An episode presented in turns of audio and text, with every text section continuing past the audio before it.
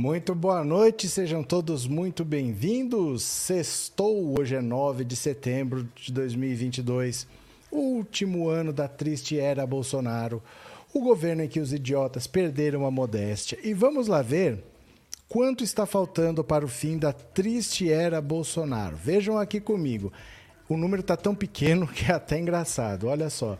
Estão faltando apenas 113 dias 4 horas, 58 minutos e 5 segundos para o fim da triste era Bolsonaro. Para as eleições, acho que vocês não vão nem acreditar. Faltam apenas 22 dias, 12 horas, 57 minutos e 51 segundos para você apertar o número que você deseja lá nas eleições 2022 e decidir o futuro desse país. Então, olha só, hoje tem pesquisa Datafolha vai sair às 20 horas, tá? 20 horas sai o resultado da pesquisa Datafolha. O comitê do Bolsonaro já está preparando a desculpa. Eles costumam falar que o bolsonarista não responde Datafolha, porque eles não acreditam em pesquisa, por isso que o Bolsonaro tem menos. Mas assim, o mais otimista, o mais otimista está achando que a diferença pode cair de 13 da última pesquisa para 10. Então, assim, eles sabem que o Bolsonaro está atrás, acham que por causa do 7 de setembro pode cair um pouquinho, mas muita gente acha que vai dar na mesma. Muita gente acha. Estou falando dos apoiadores do Bolsonaro, da campanha, não dos bolsonaristas, não de, de qualquer outra pessoa. Estou falando dos apoiadores da campanha do Bolsonaro. Muita gente acha que o Lula vai avançar um pouco, muita gente acha que vai estabilizar. Os mais otimistas acham que a diferença cai mais pouco, de 13 para 10. Esses são os otimistas. Então não há mais aquelas previsões de que ah, o Bolsonaro vai passar o Lula, vai estar na frente, não sei quando, tal. Faltam 22 dias para as eleições. E o núcleo da campanha do Bolsonaro tem plena consciência de que uma virada é impossível. Tudo já foi feito, nada deu resultado, a rejeição continua altíssima, a rejeição entre as mulheres, entre os mais pobres.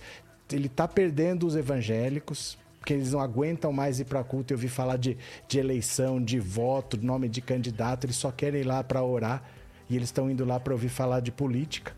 Então ele está perdendo até os evangélicos. Os mais otimistas estão achando que a diferença pode cair de 13 para 10. É difícil. É difícil, porque para o Bolsonaro subir, ele precisa roubar votos praticamente do Lula. Ele não tem onde buscar votos, porque se você tem o Bolsonaro que representa o governo e os outros candidatos, que são candidatos de oposição ao governo, de quem que ele vai buscar voto? Não tem mais um candidato ali para ele buscar. O Lula, por exemplo, tem. Porque o voto no Ciro é de alguém que não quer a continuidade do governo. O voto na Simone Tebet é de alguém que não quer a continuidade do governo. Esses votos podem ir para o Lula. Porque os votos do Lula também são de gente que não quer a continuidade desse governo. Agora, quem quer a continuidade desse governo já está com o Bolsonaro. É difícil ele conseguir algum pontinho agora de alguém que, ah, agora eu decidi que eu quero. Porque Bolsonaro é candidato há quatro anos. Ele basicamente, assim, ele está no limite. É difícil que ele continue subindo. Ele provavelmente atingiu o teto dele. Nem em simulações de segundo turno ele passa muito do que ele já está. Então vamos esperar porque o resultado sai às 20 horas, vai ser durante a live. Durante a live a gente vai ver o que está acontecendo. A notícia triste do dia é que, por causa de discussão de política, um bolsonarista assassinou com 15 facadas um petista e tentou decapitar, tentou cortar a cabeça do petista. Aí só que ele estava com um corte na mão, ele foi para o hospital. A polícia já sabia do assassinato, não sabia do assassino, mas como ele precisou de ajuda médica, foi lá prendeu, o cara está preso. E assim, a violência tem lado. O crime tem lado. O bandido tem lado. Não é a primeira vez que o, que o bolsonarista comete o crime e que o petista sofre o crime. A gente não vê dos dois lados. Para quem fala que é tudo a mesma coisa, é equivalente, é extrema direita e extrema esquerda, tem um lado que está agredindo, tem um lado que está cometendo crimes e tem um lado que está morrendo. Não é a mesma coisa, não são trocas. Tem um lado que está matando e tem um lado que está morrendo. O Lula disse que é mais uma vítima da intolerância, mais alguém perdeu a vida para a intolerância política e nós sabemos quem que estimula isso. Então, se você ainda apoia o Bolsonaro, pense de que lado você está e quem que você quer que esteja ao seu lado. Quem que você quer te fazendo companhia? Desse lado tem pessoas que é o próximo assassino, porque só estão acontecendo aí desse lado. A violência está vindo de um lado só nitidamente. Né? Muito triste o que está acontecendo. O Bolsonaro está querendo ir para a Inglaterra para o funeral da rainha. O Bolsonaro que não visitou um único hospital durante a pandemia, dois anos de pandemia, não visitou um único hospital. Não recebeu nenhuma vítima que se recuperou, não recebeu nenhuma família que perdeu um parente morto por Covid. Falou que não é coveiro, tem que parar de mimimi, todo mundo vai morrer. Para ele não fazia diferença se estava vivo ou estava morto. Mas agora que morreu a rainha da Inglaterra, que é branquinha, que tem olho azul, aí ele quer ir lá aparecer nas fotos. Ele nem foi convidado ainda, não existe um convite, ele não sabe quando vai ser, porque lá não é assim, morreu em terra, eles fazem um funeral que demora mais, ele não sabe quando vai ser, ele não foi convidado, mas ele já pediu para o Itamaraty ver como que ele faz, porque ele quer ir lá. Interessante, né? O cara que diz que não é coveiro, por que, que ele vai lá se ele não é coveiro? Né? Ele diz assim, chega de mimimi, nós temos que parar de reclamar porque todo mundo vai morrer um dia, eu não faço milagre. É assim que ele trata os brasileiros. É assim que o brasileiro é tratado pelo presidente da República. Mas para a rainha da Inglaterra, ele está querendo ir lá no funeral. Você acha que ele liga para a família da rainha? Também não liga, ele só quer tirar foto. Ele só pensa no próprio umbigo. É isso que nós temos como presidente da República. É um presidente que não tem coração, que não é ser humano, com um bando de apoiadores que está todo mundo ali ou é o próximo assassino ou está do lado do próximo assassino. Porque os assassinos políticos estão sempre no mesmo lado, isso não dá mais para negar. A violência está vindo de um lado só.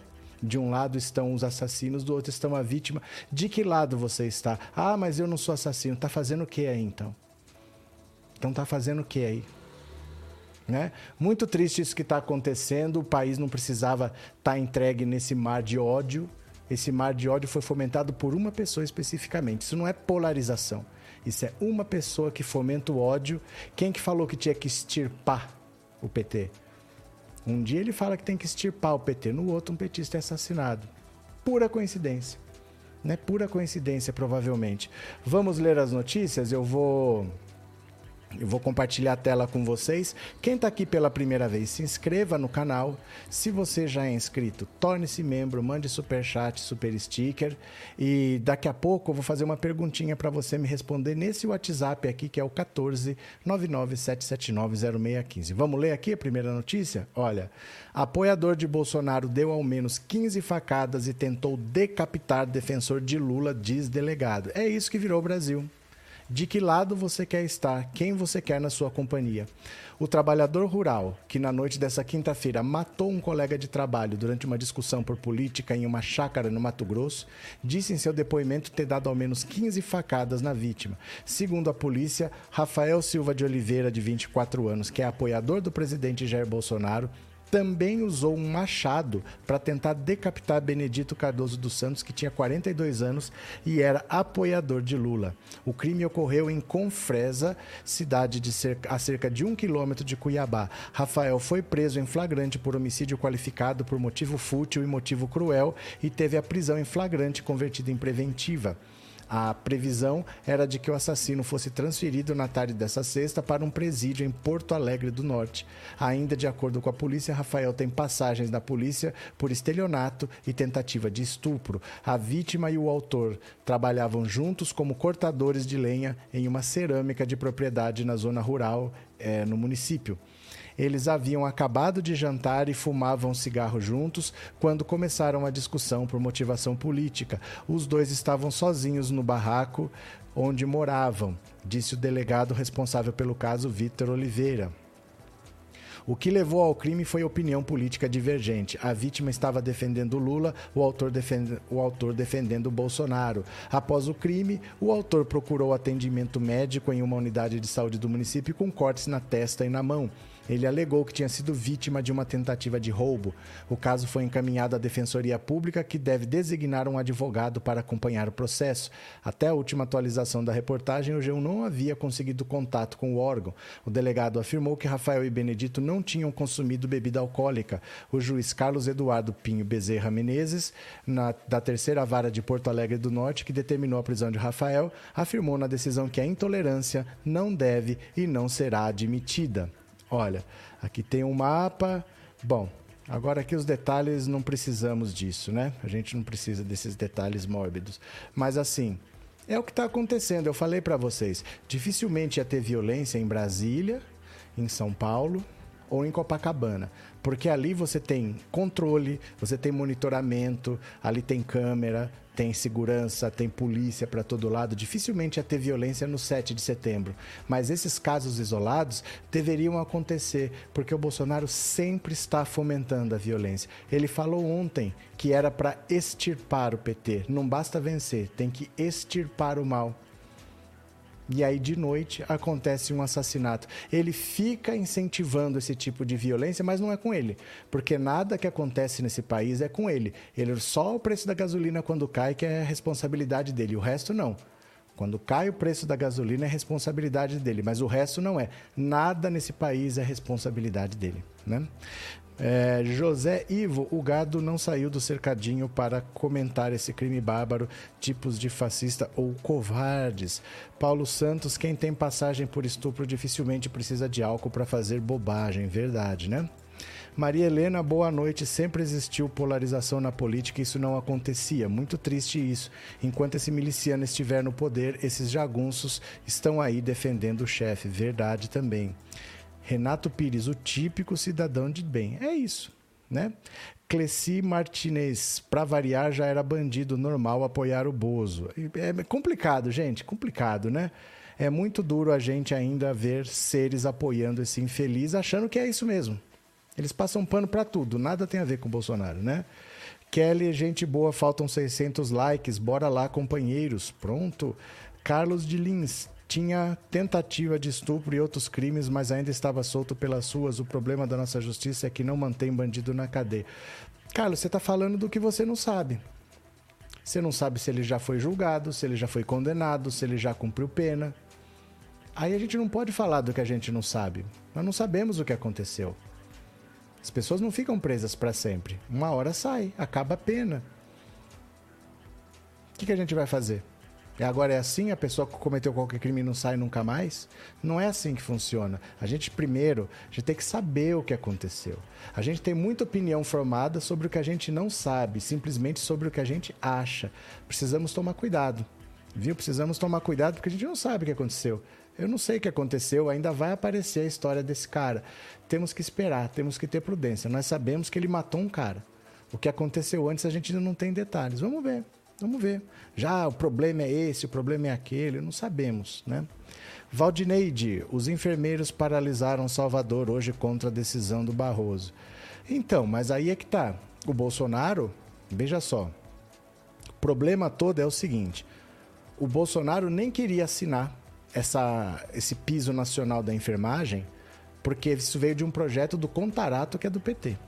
Foi o Contarato que redigiu o texto para dar o piso nacional da enfermagem. Ele nem queria assinar, foi assinar no último dia lá. Só que ele vetou um item. Ele vetou um item porque ele tirou o ICMS dos estados e quando ele tirou o ICMS dos estados, falta dinheiro para a saúde e para a educação. Então o que, que ele tinha que fazer? Ele tinha que repor esse dinheiro. Esse item ele não pôs. Ele vetou esse item, a obrigatoriedade de reembolsar os estados que estavam perdendo receita, que vai para a saúde, que vai para a educação, por causa de uma decisão dele para baixar o preço dos combustíveis. Então ele quer que não cobre imposto, a gente não cobra, mas dá o imposto que entraria, porque eu tenho que pagar isso. Aí ele não, não reembolsa os estados e assina lá o piso da, da enfermagem. Aí vai pagar como? O Bolsonaro não podia ter feito o que ele fez. Ele está baixando artificialmente o preço da gasolina, ele está tirando dinheiro dos estados e agora quer que pague mais para os enfermeiros. Quer dizer, ele está saindo como bonzão, porque ele baixou o preço da gasolina e ele ainda aumentou o salário da enfermagem. E o Barroso é que sai como errado depois. Mas não tem o que fazer. Ele tem, no mínimo, que falar: você quer baixar o preço da gasolina, não é para cobrar imposto? Tá bom, então a gente vai reembolsar os estados. Porque os estados hoje não têm dinheiro para pagar. Ele tirou dinheiro do ICMS dos estados. Bem complicado, né? Isso, a falta que faz um presidente da República. Gente, botar essa casa em ordem não vai ser fácil, viu? Não vai ser fácil. Deixa eu pedir para vocês, quem puder, ó, assista a live por aqui, ó. Deixa eu tirar o recadinho aqui. Ó, assista a live por aqui, por essa rede. Opa, cadê? Ó, assista aqui, ó. Bota seu celular aqui em cima, nesse código QR aqui. Você vai ser jogado para lá Fica lá 10 minutinhos para a gente tentar fazer essa rede crescer. Vocês me dão uma força? Vamos fazer essa rede crescer? Vamos ler mais uma notícia aqui, vocês vão comentando, viu? É, o gado não suporta diferenças, não respeitam, são covardes. Eliana Trombini. Pronto. Vamos lá, vamos ler mais uma aqui. Deixa eu só tirar aqui para não tapar a tela para vocês. Oh, meu Deus, cadê? Aqui. Pronto. Vamos lá, mais uma, olha a aposta da campanha de Bolsonaro sobre o Datafolha de hoje. Olha o que, que eles acham que vai acontecer. Olha, Animados com a mobilização popular nos comícios de Bolsonaro organizados no 7 de setembro, os integrantes da campanha presidencial estão otimistas como nunca para o Datafolha dessa sexta-feira. As projeções da pesquisa tomaram conta de boa parte das reuniões que aconteceram no QG da campanha ao longo desta quinta-feira, apesar da insistência de Bolsonaro e seus aliados em tentar esvaziar a relevância do levantamento. A aposta mais otimista feita por um integrante da equipe A Coluna é que a diferença de 13 pontos percentuais entre Lula e Bolsonaro cairia para 10, com o petista à frente. O discurso para a base seguirá na linha de desacreditar o Datafolha, reconhecido nacionalmente pela seriedade do seu trabalho. A estratégia funciona como uma vacina caso o presidente continue estagnado. Como informou a coluna, a principal função dos atos de 7 de setembro foi produzir imagens para abastecer a campanha de Bolsonaro. O objetivo é usá-las para se contrapor aos levantamentos que mostram o presidente atrás de Lula e animar os eleitores que estariam abandonando Bolsonaro. Outro argumento que passou a ser defendido pelos integrantes da campanha é que o Datafolha só deve mostrar o crescimento de Bolsonaro às vésperas do primeiro turno, o que na teoria da conspiração bolsonarista já estaria acontecendo. O fato é que enquanto as pesquisas não mostrarem a tão sonhada virada que, que a campanha de Bolsonaro anuncia desde maio, seguirão alvos de ataques do presidente. Olha que galera louca, hein? Que galera louca. Então, basicamente, eles estão com um monte de desculpas farrapada para dizer por que, que o Bolsonaro está atrás, é porque a pesquisa não presta, é porque a virada é só na véspera da eleição. Eles estavam falando que o Bolsonaro ia passar o Lula em dezembro. Depois não era em dezembro, era março. Depois era junho. Depois era julho. Depois era agosto. Agora é na véspera da eleição. Eles podem mentir o quanto eles quiserem, né? Mas a, a realidade vai se impor. Anne Carolina, nos anos 90, que havia discussões acaloradas entre petistas e PSDB, brigavam até, mas ninguém esfaqueava nem atirava em ninguém. O máximo que se falava para os dias e depois a amizade era a mesma. O máximo não se falavam por alguns dias, agora entendi. E depois a amizade era a mesma. É porque assim, o diálogo sempre existiu. Sempre existiram pessoas que apoiavam candidatos completamente diferentes, mas o diálogo sempre existiu. A diferença do bolsonarismo é que o bolsonarismo não aceita conversar. É um bando de gente mimada, arrogante, que acha que sempre está certo. Não entendem porcaria nenhuma de nada. É gente que acredita no zap da tia Lilica e acha que tem que ficar, que sabe tudo e não aceita discutir nada com ninguém. E eles jamais estão errados. Bolsonaro é o nunca trabalhou, mas é o melhor presidente de todos os tempos. Inacreditável, né? Cadê? Só a verdade. Bolsonaro sempre falou que os pobres trocavam voto por Bolsa Família, mas agora nem com Bolsa Família turbinado ele não consegue subir nas pesquisas. É porque isso não é verdade. Porque isso não é verdade.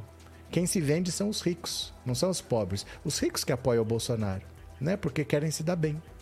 Cadê? Neide Elias Mourão é sim, Bozoninho o que a polícia falou está aprovado e por favor vá para o teu canal de direita, sai daqui. Olha, você não tem dúvida que o cara é bolsonarista, é. A discussão foi por política.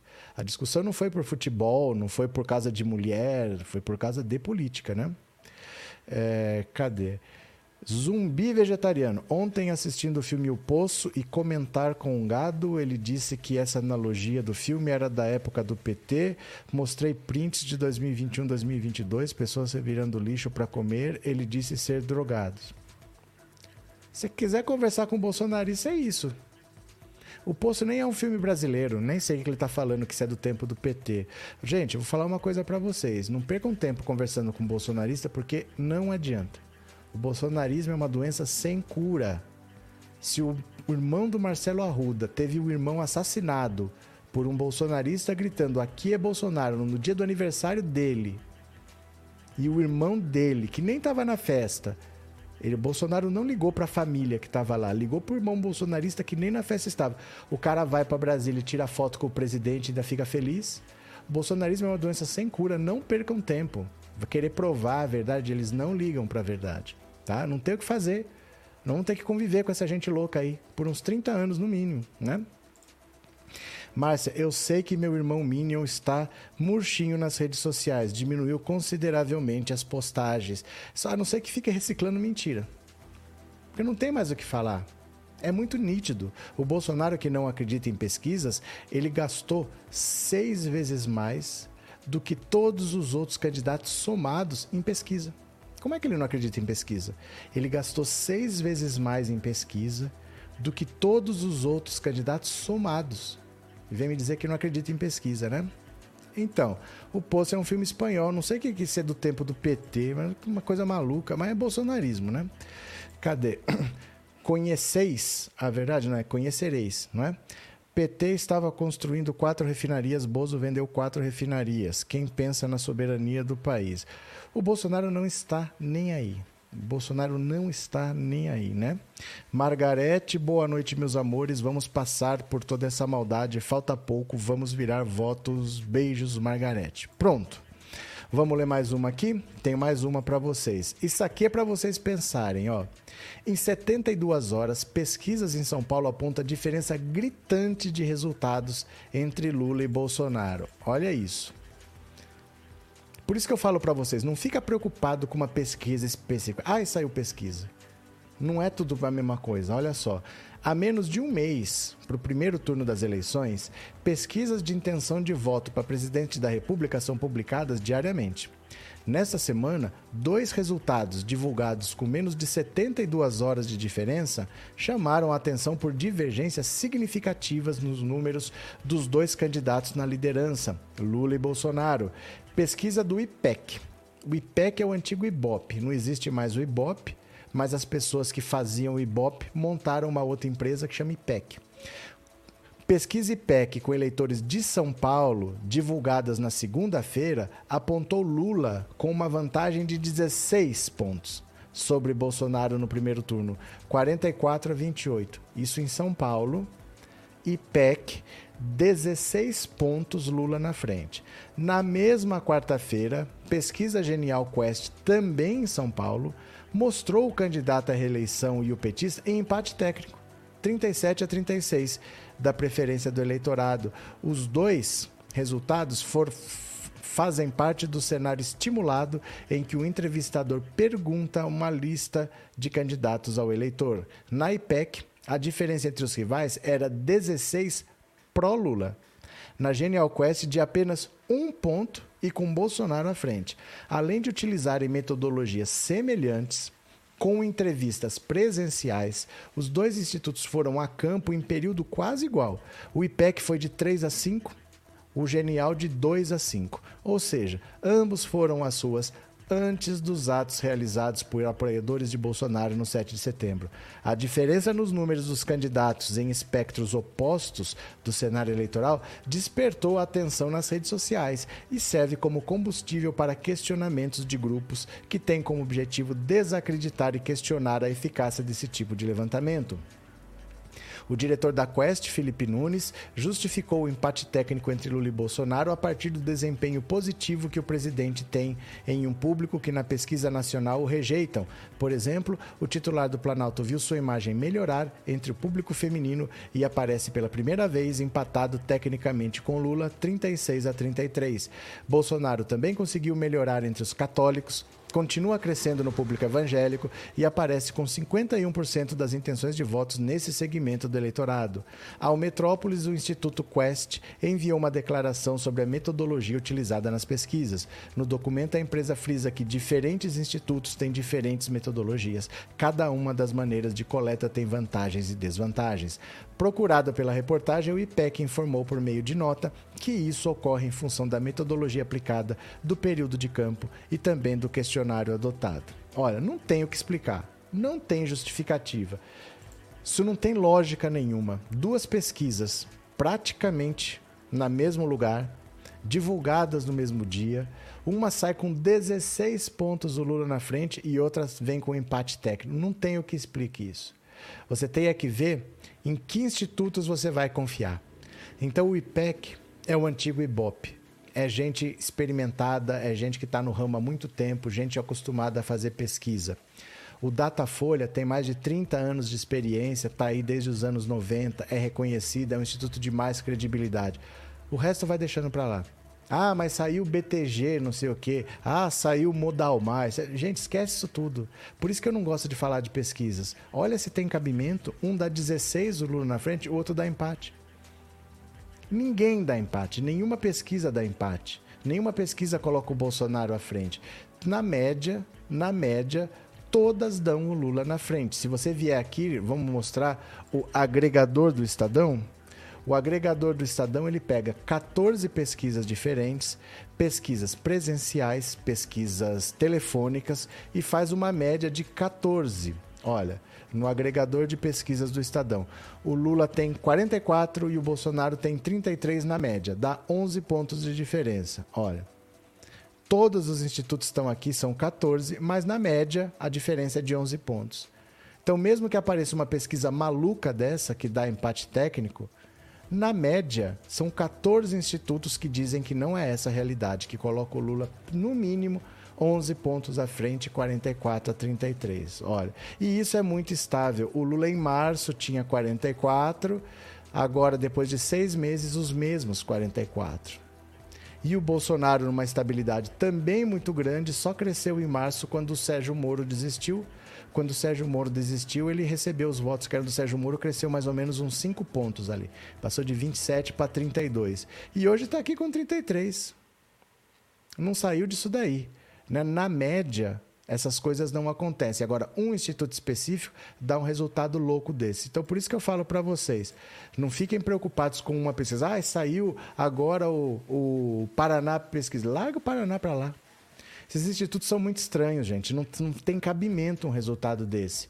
Porque na média de 14 institutos, a diferença é muito grande. Um, se fosse só dois, né? Se fossem dois, um deu 16 e o outro deu empate, você ia falar quem está certo.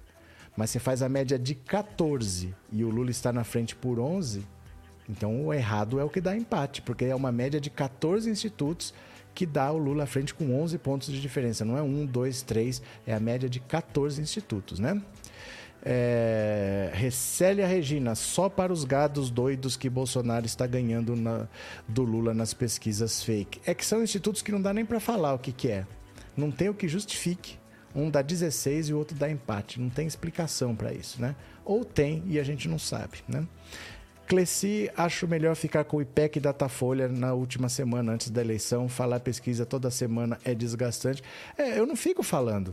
É que toda hora as pessoas querem que fale. Ah, saiu pesquisa, saiu pesquisa. Eu não, não perguntei da vontade de falar. É porque a gente tem que começar a ignorar mesmo. Porque tem institutos com muita credibilidade, com muita metodologia. Mas quem quer mudar o mais? É quem quer mudar? De onde que surgiu esse negócio? Futura. De onde que aparecem essas coisas aí? Então esses dois são importantes. Hoje é importante, hoje é Datafolha.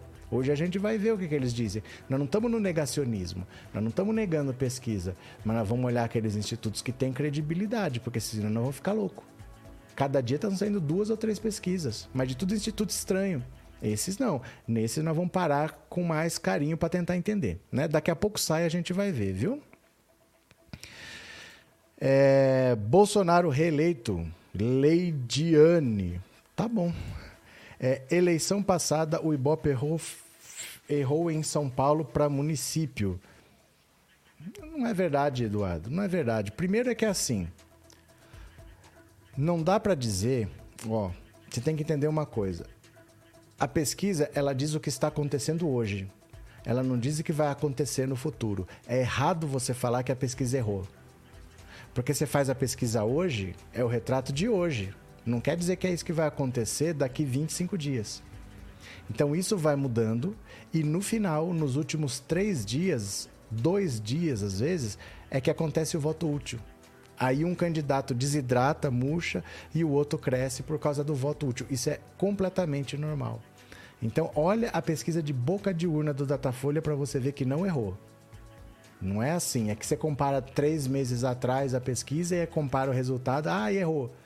Não, não é. Você não pode fazer essa comparação, porque o, o, o cenário é dinâmico. As coisas acontecem e mudam, né? É, cadê? Boa noite, Kate Garota. Boa noite, Marlene. Pronto. Daqui a pouco tem o Datafolha, a gente vai ver o resultado, tá? Agora vamos ver aqui mais uma, ó. Pronto, cadê? Bora, venham para cá. Bolsonaro estuda ir a Londres para o funeral da Rainha Elizabeth. O Bolsonaro que não visitou um único hospital durante dois anos de pandemia, que não é coveiro, que não é, que é Messias, mas não faz milagre, vai ver a defunta aqui agora, né? Jair Bolsonaro pode ir a Londres para o funeral da Rainha Elizabeth II. Assessores do presidente já acionaram Itamaraty. É preciso se informar dos detalhes da cerimônia, incluindo data que ainda não foi marcada. O núcleo duro da campanha também já está se movimentando para essa possibilidade, que pode render ao presidente uma enorme exposição midiática no momento chave da corrida eleitoral. É isso que ele quer. Uma enorme exposição midiática no momento chave da corrida eleitoral. É isso que ele quer. Ele vai abandonar o Brasil, vai parar de trabalhar para tirar foto do lado de um caixão. É isso, né?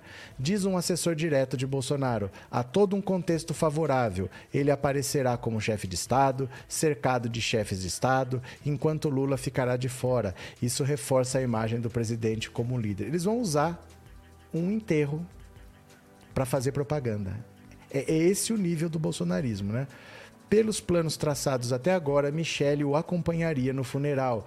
Por enquanto, existe essa movimentação. Nada está confirmado, até porque nem convite oficial foi enviado ao Palácio de Buckingham pelo Palácio de Buckingham ao governo brasileiro.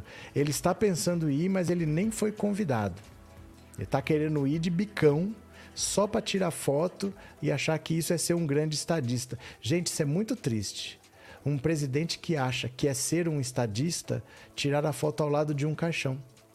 É um cara que vai na ONU para mentir, que fala que não tem queimada, que a Amazônia não pega fogo porque é uma floresta úmida, que quem está desmatando a Amazônia é o cara que é pobre, que precisa comer.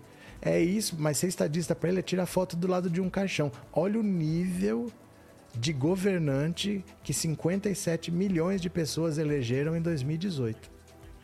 Olha o nível da pessoa. Ele vai usar um velório para fazer propaganda eleitoral. Você vai vendo o nível desse cara, né? Cadê que mais? A Michelle vai para falar em línguas, né? Porque o Bolsonaro não fala língua nenhuma, ela fala em línguas estranhas. Terezinha, 2018 para presidente, a pesquisa Datafolha foi certeira. Para a Prefeitura de São Paulo, Datafolha também acertou. É que, na verdade, é estranho falar acertou. Porque o cenário é dinâmico. Né? A mesma coisa que você falar assim, ó, o rio está correndo, a água está indo, você solta um barquinho aqui, onde será que vai? Você pode dizer, eu acho que vai passar para a margem direita, para a margem esquerda, mas a água está em movimento, muitas coisas vão acontecer. É difícil você falar que errou. Não é uma coisa imóvel, parada, né? É uma coisa que está andando. É... Em todo caso. Obrigado, viu, Terezinha, pelas palavras. Clara Nakamura, Deus queira que ele fique por lá e não volte nunca mais. Paula, vai de penetra no funeral, é muito fim de feira. Não, para tirar foto. Para ele ser estadista é isso. Tá? Tirar foto do lado de um caixão. Vocês acreditam? Alvari, os bolsomínios não acreditam em pesquisa só quando o Bozo aparece em primeiro, principalmente os da Jovem Pan. A Jovem Pan tá, tá numa ladeira abaixo que dá. Nossa senhora, dá, tá dando até nojo que virou a Jovem Pan. Ô, gente, por favor, quem puder, Ajude com o super chat, o super sticker, torne-se membro, se inscreva no canal, tá? Porque eu leio mensagem de todo mundo, eu não leio só mensagem paga, mas é só eu que faço isso, nenhum canal faz isso. A maioria dos canais só leem superchat, vocês sabem. E aí lá vocês pagam para receber atenção. Eu não cobro para dar atenção para vocês. Eu venho aqui para conversar com vocês, né? Então uma mão lava a outra. Bora, vamos lá aqui mais uma, ó. Ratinho sabatinará Bolsonaro, Tebet e Ciro. Olha só, Lula ainda não confirmou. O apresentador Carlos Massa, o Ratinho, entrevistará os candidatos à presidência da República ao longo das próximas duas semanas em seu programa no SBT. O primeiro a ser sabatinado será o presidente Jair Bolsonaro na terça, Ciro Gomes está marcado para o dia 19 e Simone Tebet para o dia 20. Segundo a assessoria do SBT, todos os presidenciáveis foram convidados e puderam escolher a data. O ex-presidente Lula ainda não confirmou presença até o momento. O apresentador é apoiador declarado de Bolsonaro. O filho dele, Ratinho Júnior, tentará a reeleição ao governo do Paraná com o apoio do atual presidente. Aí eu pergunto para vocês: o Lula deve ir nessa entrevista? Numa entrevista numa emissora que virou uma emissora porta-voz do Bolsonaro, num cara que é bolsonarista, é pai do governador do Paraná, que é mais direita que a própria direita. E no fundo o Ratinho quer o quê? audiência, ganhar dinheiro, provocar qualquer situação para repercutir, para ter visualização. No fundo, no fundo, querem levar o Lula lá só para ter audiência. Eles não estão nem aí. É, não estão nem aí com a democracia, fazer perguntas relevantes, vamos ver os planos de cada um, não estão nem aí. Vão levar o Bolsonaro porque dá audiência, vão levar o Lula porque dá audiência. Será que o Lula tem que perder tempo indo ao programa do Ratinho? Será mesmo? O que, que vocês acham, hein? Fernando Abreu, obrigado pelo superchat, meu parceiro, muito obrigado. É, Ivone Castro, muito obrigado pelo superchat, obrigado por ser membro, viu? Muito obrigado. Cadê? Paraná é uma vergonha, disse o Robson. Bolsonaro podia ficar quieto na casa dele, disse a Lucivanda. Eu acho que Lula não deveria ir. Eu acho que não tem o que fazer lá. Eu acho que não tem o que fazer lá, porque. Eu não sei, não é um programa jornalístico. É um programa de entretenimento. Ratinho não é uma pessoa qualificada para fazer nenhuma pergunta que preste. Né? É, é uma besta quadrada também que, que tem um programa de auditório. O público dele é um público que está procurando diversão. Não é um público interessado em saber de política. Então é diferente você ir para um jornal, como o Jornal Nacional, ou teve aí na Rede TV. É diferente você conversar com um jornalista e conversar com um apresentador de programa de auditório. Não sei nem se tem função isso, né? Mas.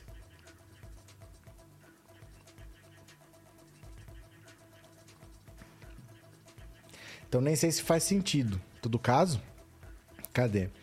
Demetrios Lula não deve ir para esse programa, como também não foi para a Jovem Pan. Boa noite, meu caro. Moura, o ratinho é, deveria cuidar da ratoeira dele.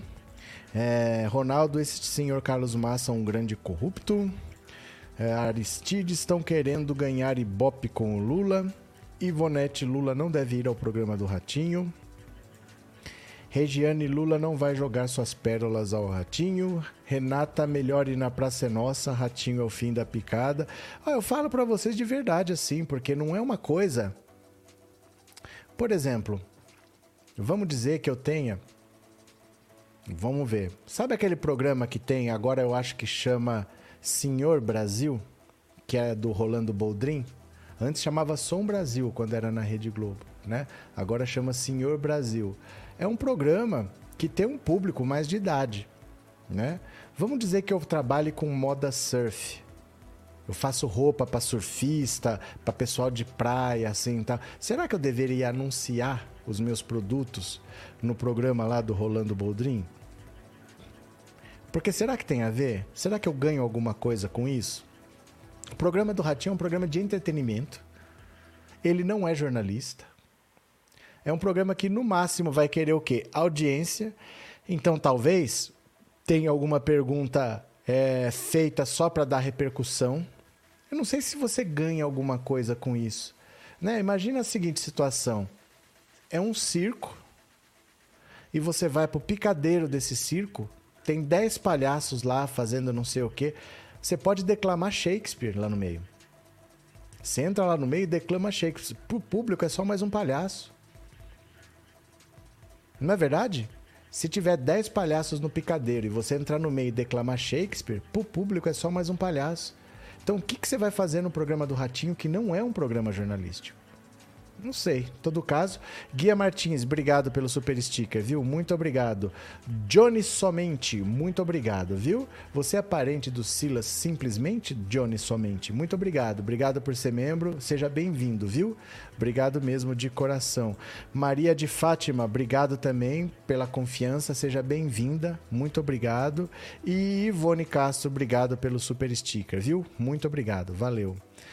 Ali, Ana, não é seguro, o Lula não deve ir, esse programa tem muita baixaria. Eu acho que nem é questão de não ser seguro, é que eu acho que ele não vai ganhar nada com isso.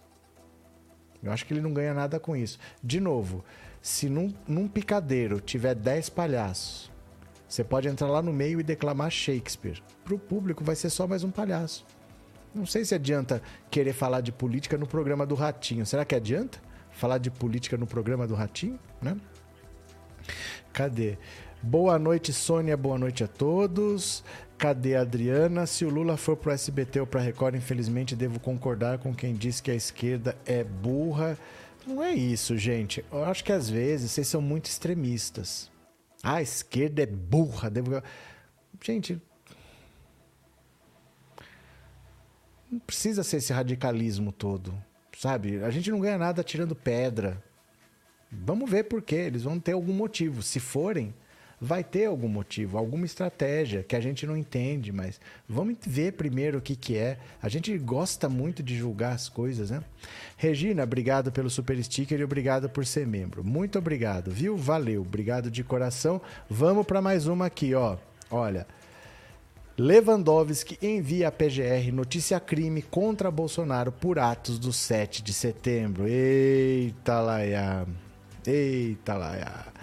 O ministro do STF, Ricardo Lewandowski, encaminhou à PGR, nesta sexta-feira, uma notícia-crime protocolada pelo deputado federal Israel Matos Batista, do PSB do Distrito Federal, para investigar possíveis práticas de peculato e prevaricação pelo presidente Jair Bolsonaro nos atos de 7 de setembro. O parlamentar argumenta que o ex-capitão se utilizou da festividade para praticar atividade político-partidária. No evento, Bolsonaro pediu votos, atacou adversários e destacou propostas que constam de seu plano de governo para um eventual segundo mandato.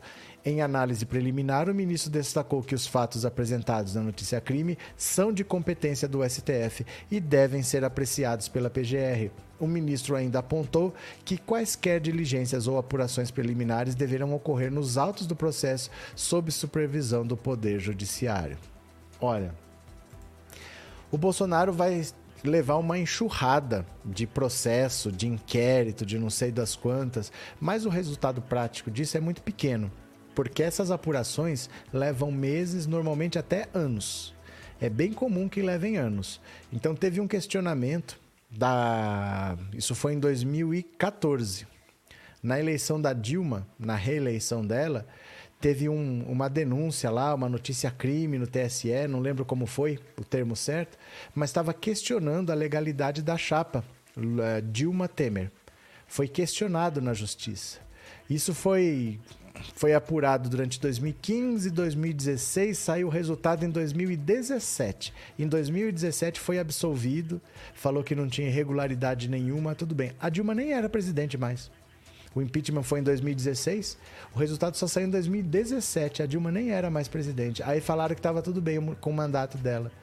Então, assim, não deve ter resultado agora. Aí o Bolsonaro pinta e borda. Né? Porque ele pode é, ser denunciado, a PGR vai investigar e provavelmente vai mandar arquivar, vai falar que não aconteceu nada, vai ter denúncia no TSE, tem o Procuradoria Geral Eleitoral, que é o Aras também, o Procurador Geral Eleitoral, que não vai ver crime, vai mandar que vá, e mesmo que eles façam na marra, que aceite, que vá, demora. Vai ter que dar o direito de defesa, aí eles vão enviar uma defesa para lá, pode ter coleta de, de depoimentos tal. Leva tempo, viu? Não é uma coisa que vai se resolver antes da eleição, não. Vamos ver, né? Luzidete, Lula não pode ir no ratinho porque ele e Bozo, mas Lula é muito inteligente para tirar de letra qualquer pergunta. Tá, leu, cadê que mais? É, Robson, e por que Lula iria num chiqueiro da direita? Maria Dalva, Ratinho é um programa de baixo nível, não chega à altura do Lula. É, Serex, não entendi o nome. Ai que legal, aqui tá bombando, hein? Só tem eu aqui nos comentários. Não é obrigado a ficar, fica se quiser.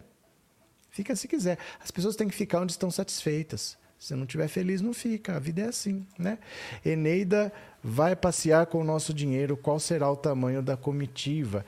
Não sei. Ele nem foi convidado ainda. É incrível, né? Ele nem foi convidado ainda. Vamos ver mais uma notícia aqui. Lewandowski. Ai, meu Deus do céu. Vocês não vão acreditar. Soraya Tronic. Vocês não sabem com quem que ela está fazendo propaganda agora. Quem que ela encontrou? Eu vou até me preparar para ouvir aqui. Soraya Tronic agora está fazendo propaganda eleitoral com Mr. M. Vocês acreditam nisso? Que a Soraya Tronic está fazendo propaganda eleitoral com o Mr. M? Olha aqui, ó. O encontro de Soraya Tronic com Mr. M. Acreditem ou não, ó. Ai, meu Deus, esse cara, o Val Valentino, o Mr. M, o. Como é que é? O não sei o que dos sortilégios lá, ó. Soraya Tronic foi gravar uma entrevista para emissora de TV em São Paulo na terça-feira, quando se deparou com ninguém mais, ninguém menos que Mr. M. No caso, o americano Val Valentino, que fez sucesso revelando segredos do mundo da mágica no Fantástico a partir de 1999. Tem tempo, hein? Ex-professora de inglês, a presidenciável do União Brasil aproveitou para bater um papo com o príncipe negro dos sortilégios. Leia-se com a voz de Cid Moreira e pediu para tirar fotos com o ilusionista. A senadora ainda pediu que o mascarado fizesse o seu número de urna com as mãos. Ele gravou vídeos, ela gravou vídeos ao lado do Mr. M que a chamou de The Famous One, o famoso, a famosa, né, em português. Olha só. É, eu vou falar para você que isso aqui é uma piada atrás da outra. Olha. Olá, pessoal. Eu vim dar uma entrevista aqui na Com Brasil. Olha quem encontrei. Mr. M, the famous one. nice to meet you. We're really nice to meet you. It's a pleasure for me. The pleasure is all mine. Oh, thank you. Thank you. Olha só. Show de bola. Olá, pessoal. Você acha que é só isso? Opa. Conversando aqui, olha aqui. Para. Perguntei para ele o que, que nós temos que fazer no Brasil para acabar com o nosso problema econômico.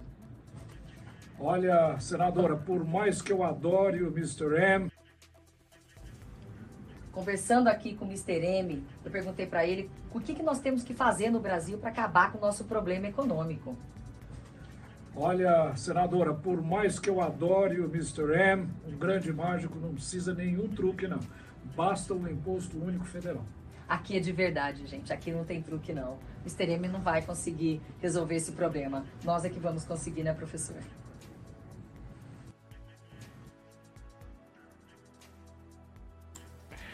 Olha, falar para você assim. O nível de ridículo que está chegando na política brasileira é assustador. Agora o Mr. M é o reforço da, da candidatura da, da Soraya Tronic à presidência da República. Meu Deus do céu, Soraya é a tonta, disse a Neuza. Ai, que vergonha alheia, disse a Andréia. É muita idiotice, disse a Nali. Cadê? Ademir, o único que apresenta programa de governo é o estadista Lula, o resto é baboseira. Cadê que mais?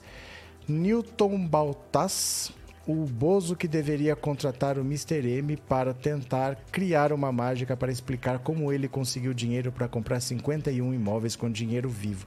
Deixa eu explicar uma coisa para vocês, ó. Presta atenção. Esse número é muito maior do que isso. Porque o que, que a família Bolsonaro fazia? Eles compravam e vendiam imóveis, eles negociavam imóveis para lavar dinheiro das rachadinhas. Esses 51 imóveis foram comprados com dinheiro vivo porque constou na escritura que foi usado dinheiro vivo. Isso não é a lógica, não é o comum.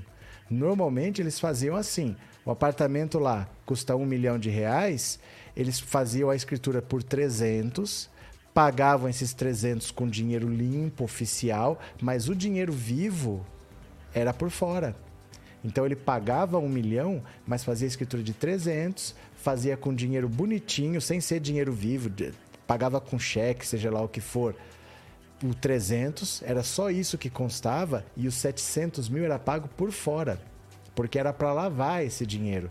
Então, oficialmente, ele comprava por 300 mil sem dinheiro vivo e depois ele vendia por um milhão. Mas aí, quando ele vende, esse um milhão é dinheiro limpo, porque aí ele tem uma origem. É da venda do imóvel. Então, normalmente, eles usavam dinheiro vivo e isso não aparecia na certidão. O que o UOL fez foi ir aos cartórios e olhar na certidão se consta dinheiro em 51. Pode ter certeza que isso é a minoria, porque eles usavam isso para lavar dinheiro, então não é para aparecer. Não é para constar oficialmente isso daí. Você entende o que eu quero dizer? Nos outros não é que não foi usado, não. É porque é por fora, não vai aparecer na escritura. O método deles de lavar dinheiro era pagar por fora com dinheiro vivo, não na escritura. Então era tanto dinheiro vivo que provavelmente em alguns imóveis eles deram dinheiro vivo na escritura oficialmente e deram dinheiro vivo por fora. Muito difícil que o valor seja só esses 26 milhões para comprar só 51 imóveis. Deve ser muito mais dinheiro, devem ser todos os imóveis, e tanto dinheiro não se justifica só com a rachadinha. Deve ter mais origem ilícita aí. É bastante grave. É bastante grave, viu? Cadê que mais? Sérgio Well, obrigado, viu, pelo super chat, obrigado por ser membro do canal, muito obrigado.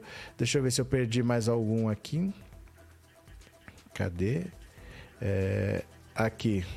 Pati Leal, que horror, patética, obrigado pelo super chat. Valdineide, obrigado pelo super sticker, viu? Muito obrigado. E Rai Moraes, obrigado pelo super sticker e obrigado por ser membro também. Cadê? Renova Caro. Wesley voltou a ser membro ou mudou? Fez upgrade? Obrigado, viu? Obrigado pelo apoio, obrigado pela confiança. Valeu. Cadê que mais? Ivonete, já viram que a Soraya gosta de uma ficção? As suítes dos motéis dela tem tema de 50 tons de cinza e na política quer fazer magia e não é com magia que se governa um país. Eu não entendo essa Soraya Tronic direito, não. Em todo caso, ó, 19 e 53. Vou ficar de olho aqui para ver se sai o resultado do, do Datafolha, viu? Assim que sair, nós vamos ver. Vamos ver mais uma notícia aqui, depois do. Do Mr. M. Bom, mais um Bolsonaro metido com a polícia, agora é o Jair Renan. Toda hora tem alguém metido no inquérito, dá uma olhada. Jair Renan Bolsonaro promoveu empresa acusada de dar golpes virtuais. Que bonito! Esse rapaz nunca trabalhou na vida, hein? 22 anos, nunca trabalhou na vida. Uma empresa promovida nas redes sociais pelo influenciador digital Renan Bolsonaro, filho de Jair Bolsonaro, foi acusada, num registro de ocorrência feito na Polícia Civil do Distrito Federal, de praticar golpes virtuais em vendas de passagens aéreas e celulares. Uma das supostas vítimas da Aerotrip é um ex-assessor de Jair Renan. No boletim de ocorrência de 20 de julho, a fotógrafa Dalet Mendes e o influenciador digital Diego Pupi, que era assessor de Jair Bolsonaro até aquele mês, relataram ter comprado dois smartphones que nunca foram entregues pela Aerotrip. De acordo com o boletim, a empresa, a empresa oferecia iPhones novos pela metade do preço. Oh, meu Deus! Para tentar se mostrar confiável, enviava aos possíveis clientes um vídeo de 14 segundos em que Jair Renan Bolsonaro promovia a firma. Fala galera, quem está falando aqui é o Renan Bolsonaro. Vim indicar uma agência de viagem para vocês. Ela se chama Aerotrip. Segue lá os caras. Quem falar meu nome ganha um desconto aí. Um super desconto, na verdade. Tamo juntos, valeu. Disse Jair Renan no vídeo, compartilhar, uh, compartilhando o perfil da empresa no Instagram. A página da Aerotrip atualmente está desativada na rede. O dono da empresa, Fábio Ferreira, recebeu 5,2 2 mil reais de auxílio emergencial do governo federal. Procurado, Ferreira não foi localizado. Ninguém atendeu às tentativas de contato pelo telefone da empresa Aerotrip, localizada em Praia Grande. Ó. Outros influenciadores gravaram vídeos fazendo propaganda da firma. Douglas Costa, ex-jogador do Grêmio e da Juventus, atualmente no Los Angeles Galaxy. Marina Liberato, filha do apresentador Gugu Liberato, e o ator Bruno Gissoni. Procurados, eles não responderam. Em conversa com a coluna, uma das vítimas, Dalet Mendes, afirmou que acreditou na empresa quando viu o vídeo de Jair Renan e de outros famosos no Instagram. Quando eu vi os vídeos, eu pensei, não é possível que o filho do Bolsonaro vai divulgar um golpe. Ah, meu Deus do céu. Mas aí também, né?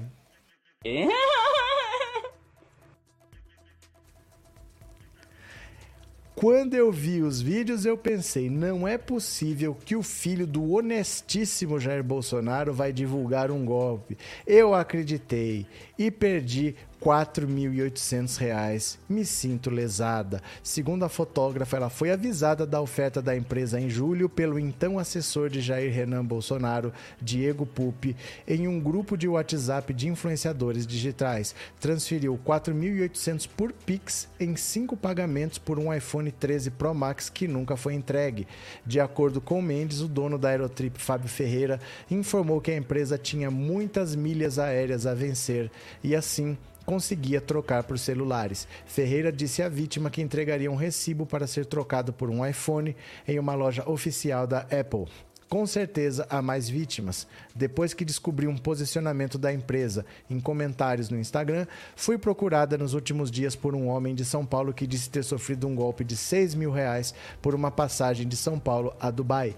Procurado, o ex-assessor de Jair Renan também disse ter sido lesado. Também fui uma vítima, perdi 2.600. Outra pessoa para quem eu indiquei o serviço está me cobrando o dinheiro que ela perdeu e também me ameaçando. Pupi afirmou que no fim de junho, quando assessorava o filho de Jair Bolsonaro, foi procurado pela empresa. A oferta era de viagens aéreas com 50% de desconto. Ele alega que as passagens nunca foram emitidas. Procurado por meio de seu advogado, o honestíssimo Frederic Wassef, Jair Renan Bolsonaro não respondeu. O espaço está aberto a manifestações. Aí. Ai, meu Deus, eu nunca imaginava que o filho de Jair, de, o filho de Jair Bolsonaro poderia me aplicar um golpe. Mas que coisa de louco, né? O cara vai comprar um iPhone 13 Pro Max pela metade do preço e quem indica é uma pessoa que nunca trabalhou na vida, mesmo assim mora numa mansão de 3 milhões de reais em Brasília. Só pode ser coisa séria, né? Só pode ser coisa honesta. Eu vou falar para vocês assim, é difícil constrangedor. Eu acho que se eu caio num golpe desse, eu ia ter até vergonha de denunciar, para falar que eu acreditei no filho do Jair Renan como pessoa honestíssima, né? É, e esse Boca é influencer, eu queria saber quem é o Anta que se influencia por esse idiota. Você acabou de ver. Você acabou de ver a pessoa jogando dinheiro porque viu o cara mandando comprar, né? É, Lívia, acho que foram gados que caíram na pegadinha. Se eu vejo um anúncio indicado pelo Jair Renan Bolsonaro, eu vou pensar que é coisa séria. Eu já acharia estranho essa história de vender iPhone pela metade do preço. Por quê? Por que, que vai vender iPhone pela metade do preço? Tá encalhado? A Apple não está conseguindo mais vender o celular que ela acabou de lançar? Por que vai vender um iPhone pela metade do preço? Né? Qual, qual que é a razão de estar tá na metade do preço? Eu acho mais fácil acreditar que alguém está dando numa promoção, que alguém está sorteando, do que achar que alguém está vendendo pela metade do preço. É muito estranho vender pela metade do preço, né? Em todo caso. É... Maria Luísa Macedo Barbosa, ok. O que aconteceu, Maria Barbosa? Imagina uma família tão honesta, né? Essa família é muito unida. Bora chegar a 3 mil likes, Kelly. Bora. Vamos dar um likezinho aí, meu povo? Dê um likezinho. Boa noite, Vicente. Boa noite, moderadores. Lula no primeiro turno, tá certo. É, Célia, burro sofre, tinha dinheiro, por isso caiu no golpe. É, é difícil você acreditar que a pessoa achou que ia comprar iPhone pela metade do preço e quem indicou era o filho do presidente. Olivia Moya, obrigado pelo super sticker, viu? Obrigado de coração, obrigado pelo apoio. Boa noite, por favor, já saiu pesquisa da Datafolha para presidente? Aguarde, meu caro. Nós estamos de olho aqui, aguarde, aguarde. Acho que ainda não. Tá marcado para as 8 horas. Guarda aí, vai sair, nós vamos mostrar. Aguarde aí. O Asef é o diabo do advogado ou o advogado do diabo. Cadê?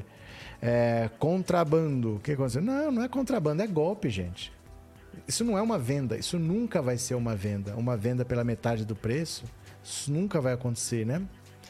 É, Romildo, sabemos que a Jovem Pan é um canal bolsonarista. Por que será que aquela jornalista resolveu fazer aquela pergunta a ele sobre os imóveis? Só ela para responder. Ela disse que é a profissão dela. Só ela que sabe a verdadeira causa, né? Sabe, Romildo, uma coisa que a gente vai se acostumando com o tempo é que a gente nunca sabe de tudo. A gente sabe no máximo das versões oficiais. Mas a verdade dificilmente a gente sabe. E aí você vai tentando ver nas entrelinhas se você deduz alguma coisa. Mas normalmente as pessoas não falam. Porque ninguém gosta de se expor desse jeito. Porque eu fiz, porque que eu não fiz. A pessoa faz o trabalho dela e deixa lá. Entendeu? Não fica dando muita explicação, não. Ela só falou que é o trabalho dela, que ela é jornalista e que ela tinha que perguntar. Se alguém mandou perguntar, se a Jovem Pan está se preparando para pular do barco, se ela vai mudar de direcionamento, só saberemos depois. Vamos ver, né? Cadê? Deixou para trás o ladrão de celular que falaram tanto. Deixa eu ver, tô olhando aqui se saiu Datafolha, viu? Cadê? Por enquanto não, tô de olho aqui, tô de olho. Eu tô de olho. Eu vou entrar no site do próprio Datafolha, quer ver?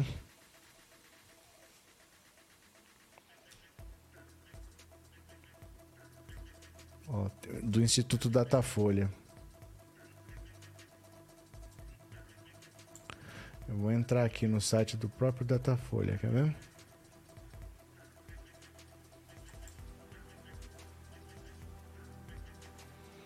Hum, aqui só tem ainda a última, do dia 2 de setembro. Ainda não saiu, não.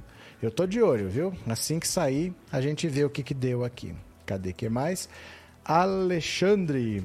Bolsonaro promete auxílio de 800, acho que isso já é para ferrar o Lula. Como o Lula vai aumentar o salário mínimo com este rombo que o Bozo está deixando?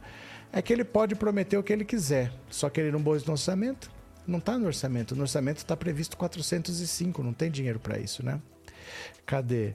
Não é de duvidar, tem gente que compra bilhete premiado até terreno no céu. Pronto, deixa eu ver aqui se saiu alguma coisa. Não, por enquanto não. Estamos de olho aqui. Não, por enquanto nada de Datafolha. Continuemos. Datafolha só 21 horas hoje. Não, 20 horas, Rogério. 20 horas que foi anunciado, viu? Foi anunciado, foi prometido para as 20 horas, ó.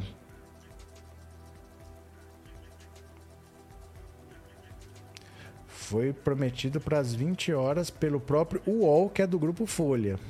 Ó, deixa eu te mostrar. Ó, te mostrar aqui, ó. Olha. Que hora sai a nova pesquisa da Datafolha de hoje? A nova pesquisa da Datafolha para presidente será divulgada hoje às 20 horas. A informação é do jornal Folha de São Paulo, um dos contratantes do levantamento. É o próprio grupo Folha que está dizendo que é às 20 horas. Valeu? 20 horas, Rogério. 20 horas. Tem pessoas que acreditam que o Bozo é o enviado Messias. O que, que a gente vai fazer? Por enquanto, nada.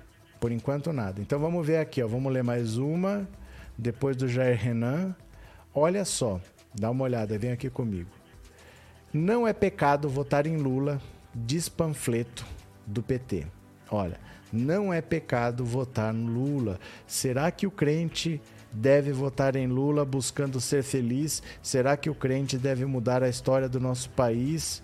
O crente deve sim votar em Lula votar. O crente deve sim, não é pecado não. Ó, a campanha de Lula começou a distribuir nessa sexta-feira, no evento com lideranças evangélicas no Rio de Janeiro, um panfleto com a frase "Não é pecado votar em Lula". O material é para rebater o que pastores bolsonaristas vêm afirmando, que evangélicos não devem votar na esquerda e nem no PT. O panfleto também traz o jingle que a campanha de Lula faz exclusivamente para o eleitorado evangélico. O crente deve sim em Lula votar. O crente deve sim, não é pecado não. Que rima, hein? Que rima fantástica. Foi distribuído também um folheto com as propostas do petista, redigido de forma mais acessível aos evangélicos. Antes de cada proposta de governo, tem um versículo sobre o tema. Os pastores e fiéis presentes foram orientados a levar o material de campanha para suas igrejas. Então, olha, o Lula está fazendo uma ofensiva para diminuir a rejeição entre o eleitorado evangélico, porque os caras estão pegando muito pesado. O Malafaia mesmo estava falando. Esse folheto, ou você fica com o folheto e rasga a Bíblia, ou você fica com a Bíblia e rasga o folheto. Não sei, será que precisa de tudo isso, né? Cadê aqui, ó? Tô olhando aqui, ó. Saiu. Ó. Saiu aqui Datafolha. Bora. Vamos ver, ó. Datafolha, Lula mantém 45 e Bolsonaro passa de 32 para 34. Vamos ver aqui. Pronto. Pesquisa Datafolha divulgada nesta sexta-feira, encomendada pela Globo e pelo jornal Folha de São Paulo, mostra que o ex-presidente Lula tem 45% das intenções de voto no primeiro turno da eleição presidencial, seguido pelo atual presidente. Jair Bolsonaro tem 34, Ciro Gomes 7 e Simone Tebet 5. Em relação à pesquisa anterior, Lula se manteve igual, já Bolsonaro foi de 32 para 34, enquanto Ciro tinha 9 e agora tem 7. Tebet tem os mesmos 5 e Soraya Tronic segue com 1. Um. Lula está 11 pontos à frente de Bolsonaro. Segundo o Datafolha, essa é a menor distância entre os dois desde maio, uma diferença era de 21 pontos. Na pesquisa anterior, em 1 de setembro, essa diferença era de 13 pontos. A pesquisa ouviu 2.676 pessoas em 191 municípios de 8 a 9.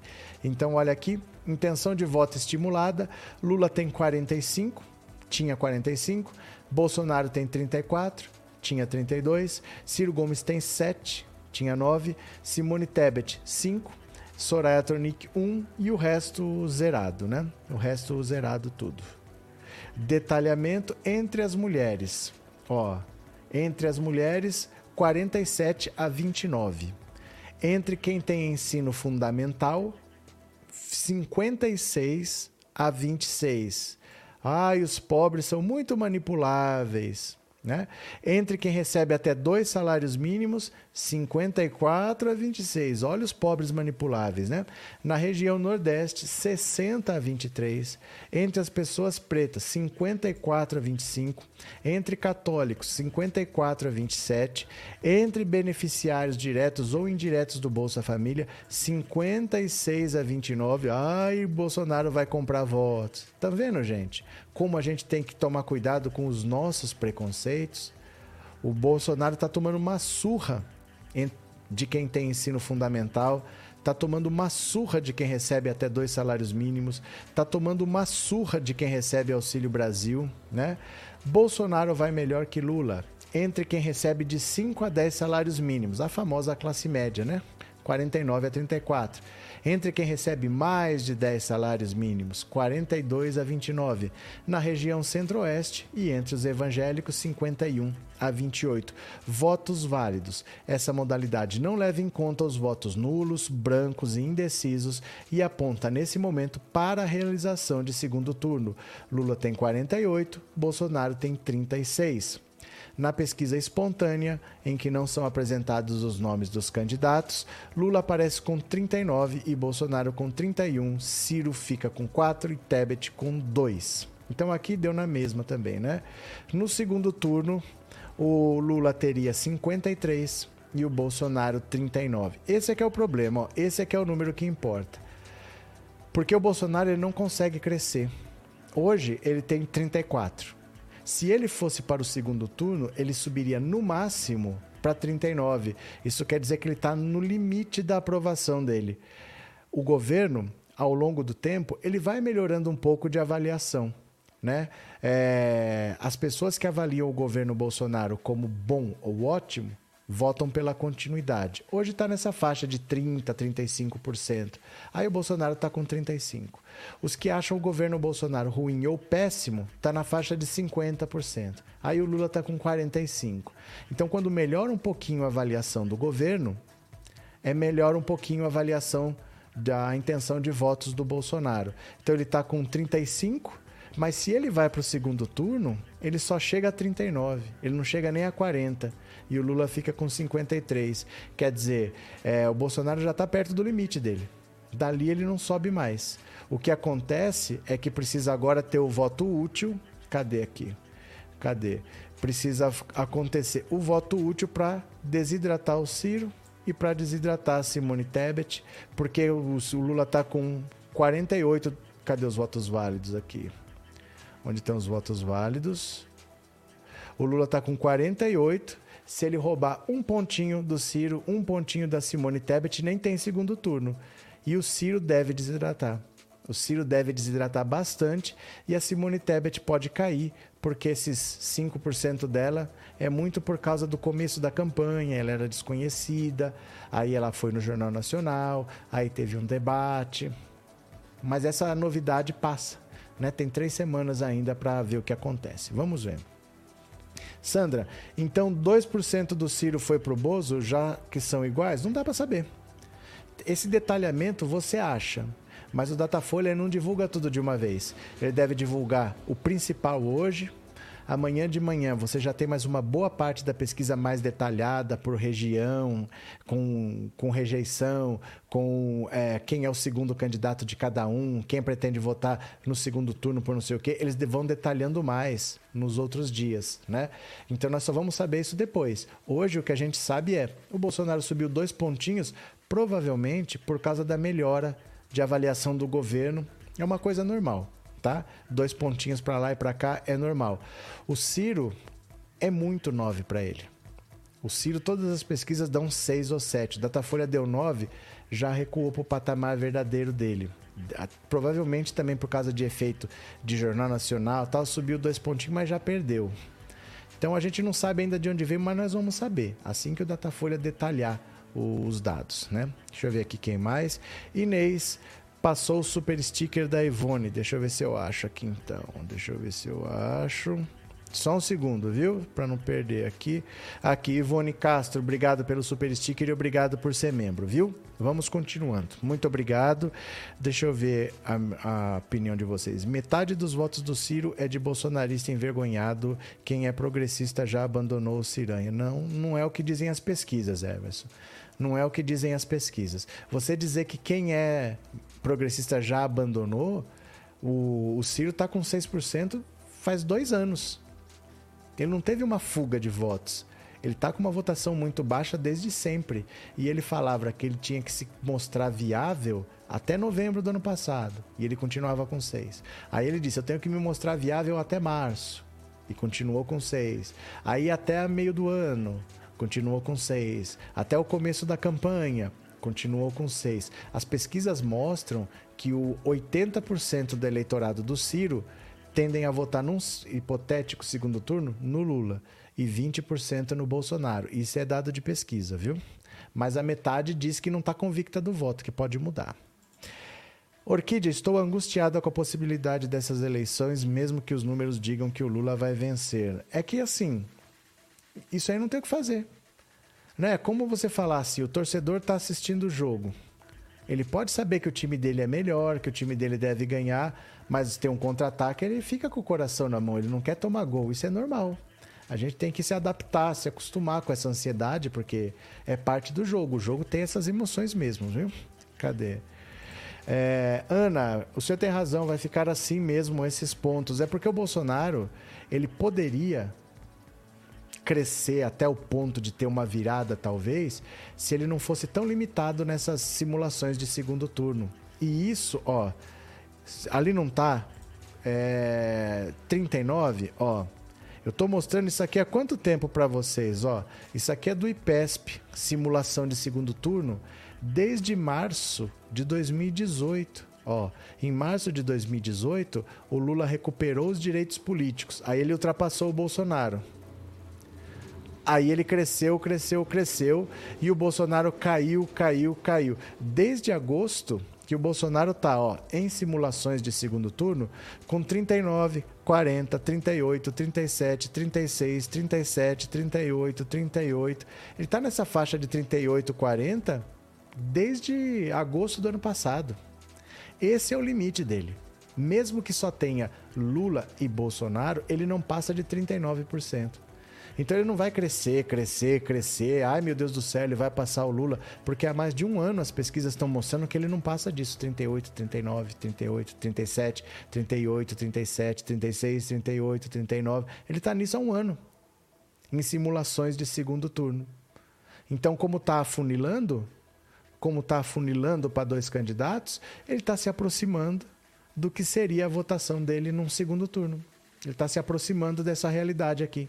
Ele está chegando, está com 35, pode subir para 36, para 37, para 38. No 39 ele não passa há mais de um ano. Ele está se aproximando do limite de votos dele. Né? Deixa eu ver aqui mais que vocês falaram. Ivone, boa noite. Envio valores pequenos para movimentar a live. Obrigado pelas informações. Eu agradeço, viu, Ivone? Obrigado mesmo de coração. Obrigado pelo apoio, obrigado por ser membro. Deixa eu ver aqui o que mais. Professor Almada, obrigado pelo super sticker e obrigado por ser membro também. É, Paulo Roberto, obrigado pelo super chat. Valeu, muito obrigado de coração. Deixa eu ver aqui o que mais. É, segundo turno deveria ser mais rápido, já estou ansiosa, à vontade que acabe logo. Mas não foi nem o primeiro. Não foi nem o primeiro ainda. Ó, é, faltam três semanas para o primeiro turno. Se tiver segundo turno, mais três semanas. É um mês e meio e acaba. Se tiver, mas pode acabar no dia 2 de outubro, mesmo à noite, a gente já saber o resultado. Porque não se esqueçam que o Ciro é a poupança do Lula. O Ciro vai sofrer uma grande desidratação, porque o eleitor do Ciro, ele não quer nem Lula nem Bolsonaro. Ele não quer, por isso que ele está votando no Ciro. Mas se ele perceber que ele está provocando um segundo turno exatamente entre os dois que eles não quer, para que ele vai fazer isso? Ele não quer votar nenhum dos dois, mas vai provocar um segundo turno exatamente com esses dois, então ele acaba logo com esse negócio. Eu não quero votar nos dois. Eu vou ser obrigado de qualquer jeito se tiver segundo turno, então já voto logo e acabo com isso. Né? O eleitor do Ciro vai ter uma tendência grande de fazer voto útil, mas isso é dois, três dias antes da eleição que acontece, não é ao longo de setembro, não, viu? Leia Cesini, um pobre mata o outro pobre por causa do inominável. E vai acontecer mais, infelizmente. Infelizmente vai acontecer mais, né? Rafael, se o Lula tivesse se acertado com o Temer, não teria Simone e não haveria dúvidas sobre o segundo turno. Mas, mas, política é jogo para gente grande, não é jogo para para pessoas destemperadas, né? Antônio, Antônio Albini, enfim, não vai dar vitória no primeiro turno fazer o quê? Gente, não é assim. Ó, vocês têm que entender o seguinte, ó, presta atenção. A, a pesquisa, ela mostra hoje. Faltam três semanas para acontecer. O voto útil do Ciro não vai acontecer hoje. Não vai acontecer. Deve acontecer dois dias antes da eleição. A, Simo, a, sua, a Simone Tebet, do mesmo jeito que ela ganhou cinco, ela pode perder. Então tem que parar de ter essa ansiedade de querer saber tudo antes, porque a gente não sabe. A gente só sabe quando contar, quando sair a apuração final. Nós não vamos saber antes. Não dá para dizer, ah, vai dar, não vai dar. Não, não existe essa resposta hoje. A pesquisa te dá um direcionamento te dá uma tendência, ela não te dá o resultado do que vai acontecer. E pela tendência, pela lógica, Bolsonaro está chegando no limite. O limite dele é 38, 39. É o máximo, que é o que se pode projetar no segundo turno. Então, ele tendo um limite, provavelmente as pessoas vão começar a ver que o segundo turno só vai servir para dar sobrevida para o Bolsonaro e vão matar logo de cara. Viu? Então tem que esperar, tem que controlar a ansiedade. Segura aí, segura as pontas. Nós vamos estar tá aqui, viu? Cadê? Tânia, cadê os generais de pijama que apostavam na grande virada do Bolsonaro? O povo não é trouxa. É assim, quem ganhar vai tomar posse, vai governar e ponto final. Não tem conversa, né? Professor, tem vários candidatos com apenas 1%. Se migrar por Lula, já resolvia no primeiro turno. Não tem, Alvari. Não tem vários candidatos com 1%. Não tem. Vou mostrar aqui para você. Acho que não, acho que só a Soraya Tronic tem um. O resto mais ninguém tem. Ó. Olha.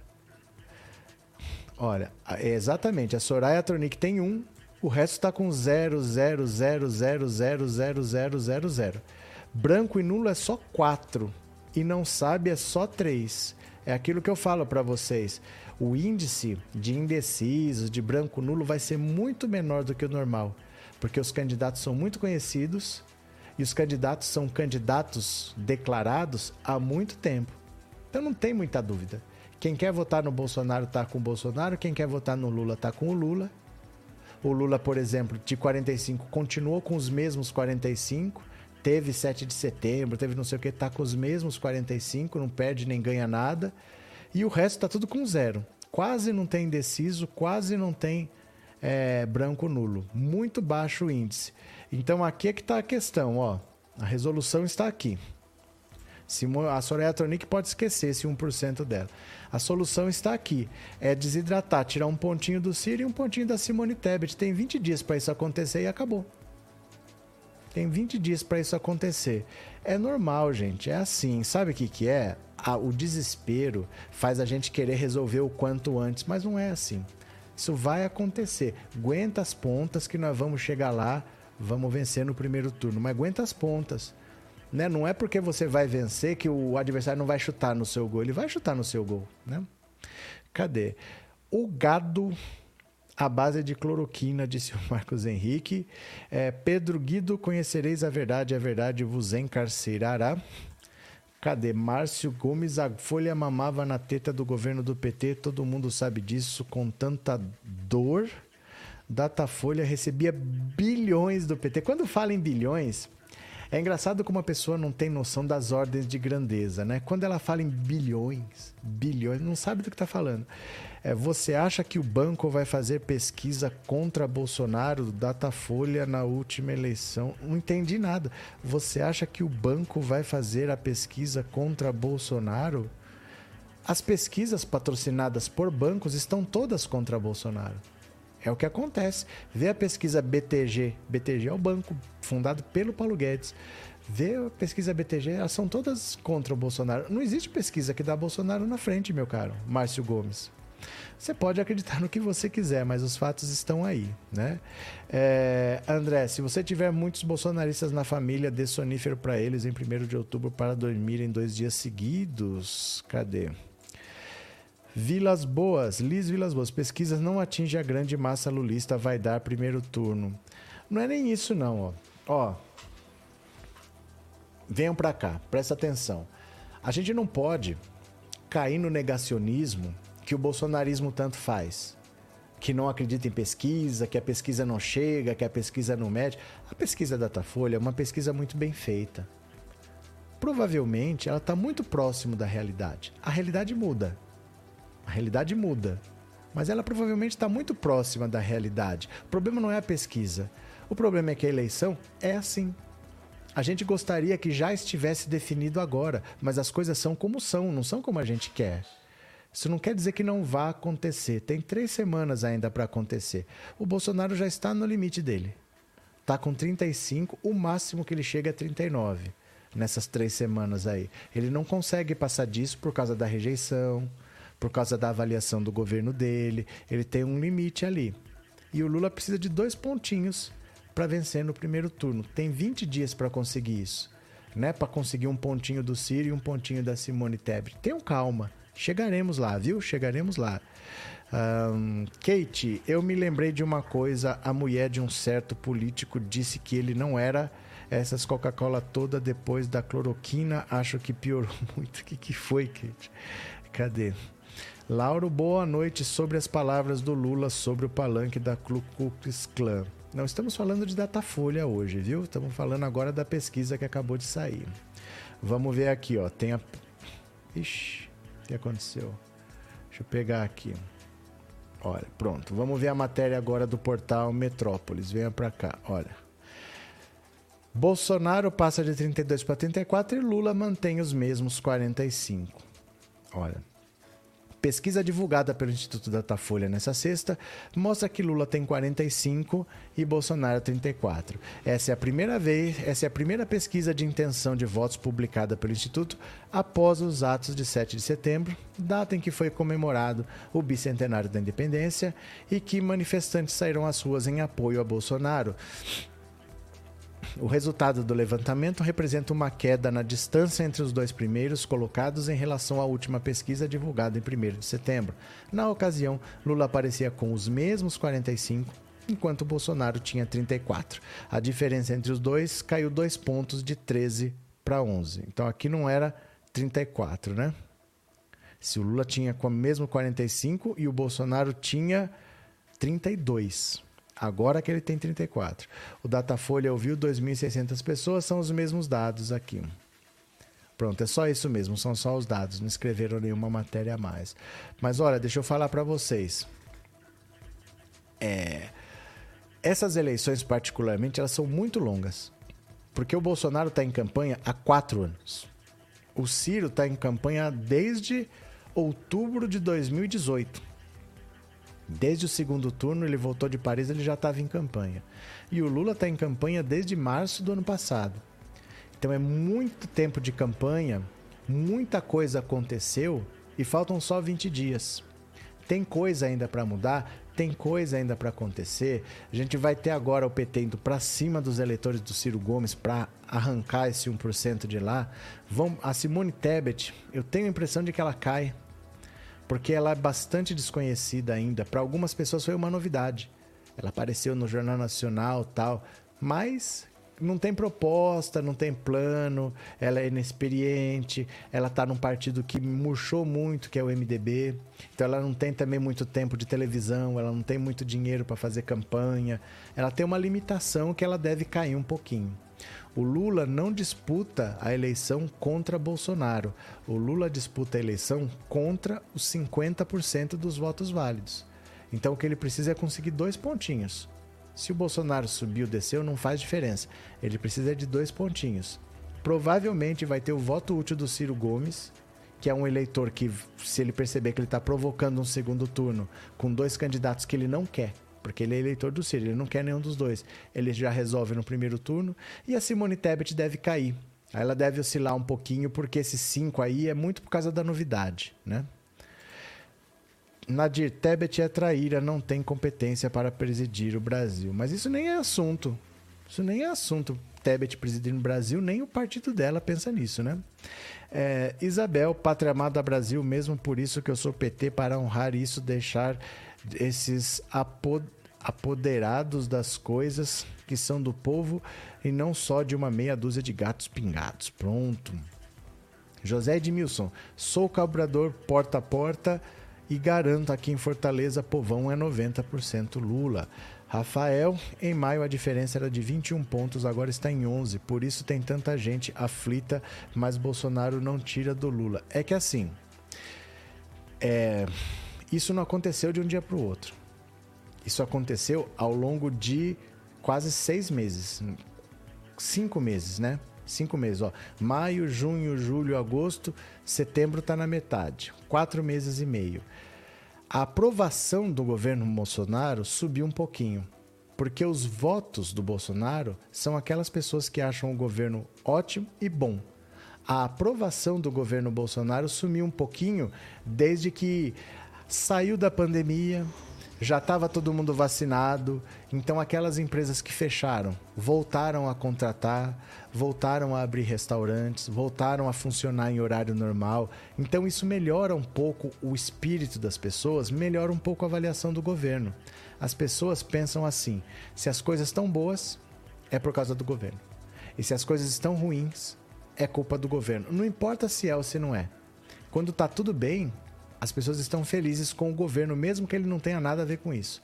E quando as coisas estão mal, eles jogam a culpa no governo, mesmo que ele não tenha nada a ver com isso. É assim mesmo. As pessoas são assim. Então, como você sai da pandemia Agora está todo mundo vacinado, diminui o número de mortes, passa aquele medo de morrer, as empresas contratam um pouquinho mais, melhorou um pouquinho a avaliação do governo, melhora a intenção de votos do Bolsonaro, porque quem vota nele é quem considera o governo bom ou ótimo. É praticamente o mesmo número. Melhorou um pouquinho a avaliação, aumenta um pouquinho a intenção de votos nele. No entanto, tem quase 50% do eleitorado que considera o governo dele ruim ou péssimo e esse número não cai. Esse número está mais ou menos estabilizado. Esses estão votando no Lula. É 45 que votam no Lula, são esses que consideram o governo Bolsonaro ruim ou péssimo.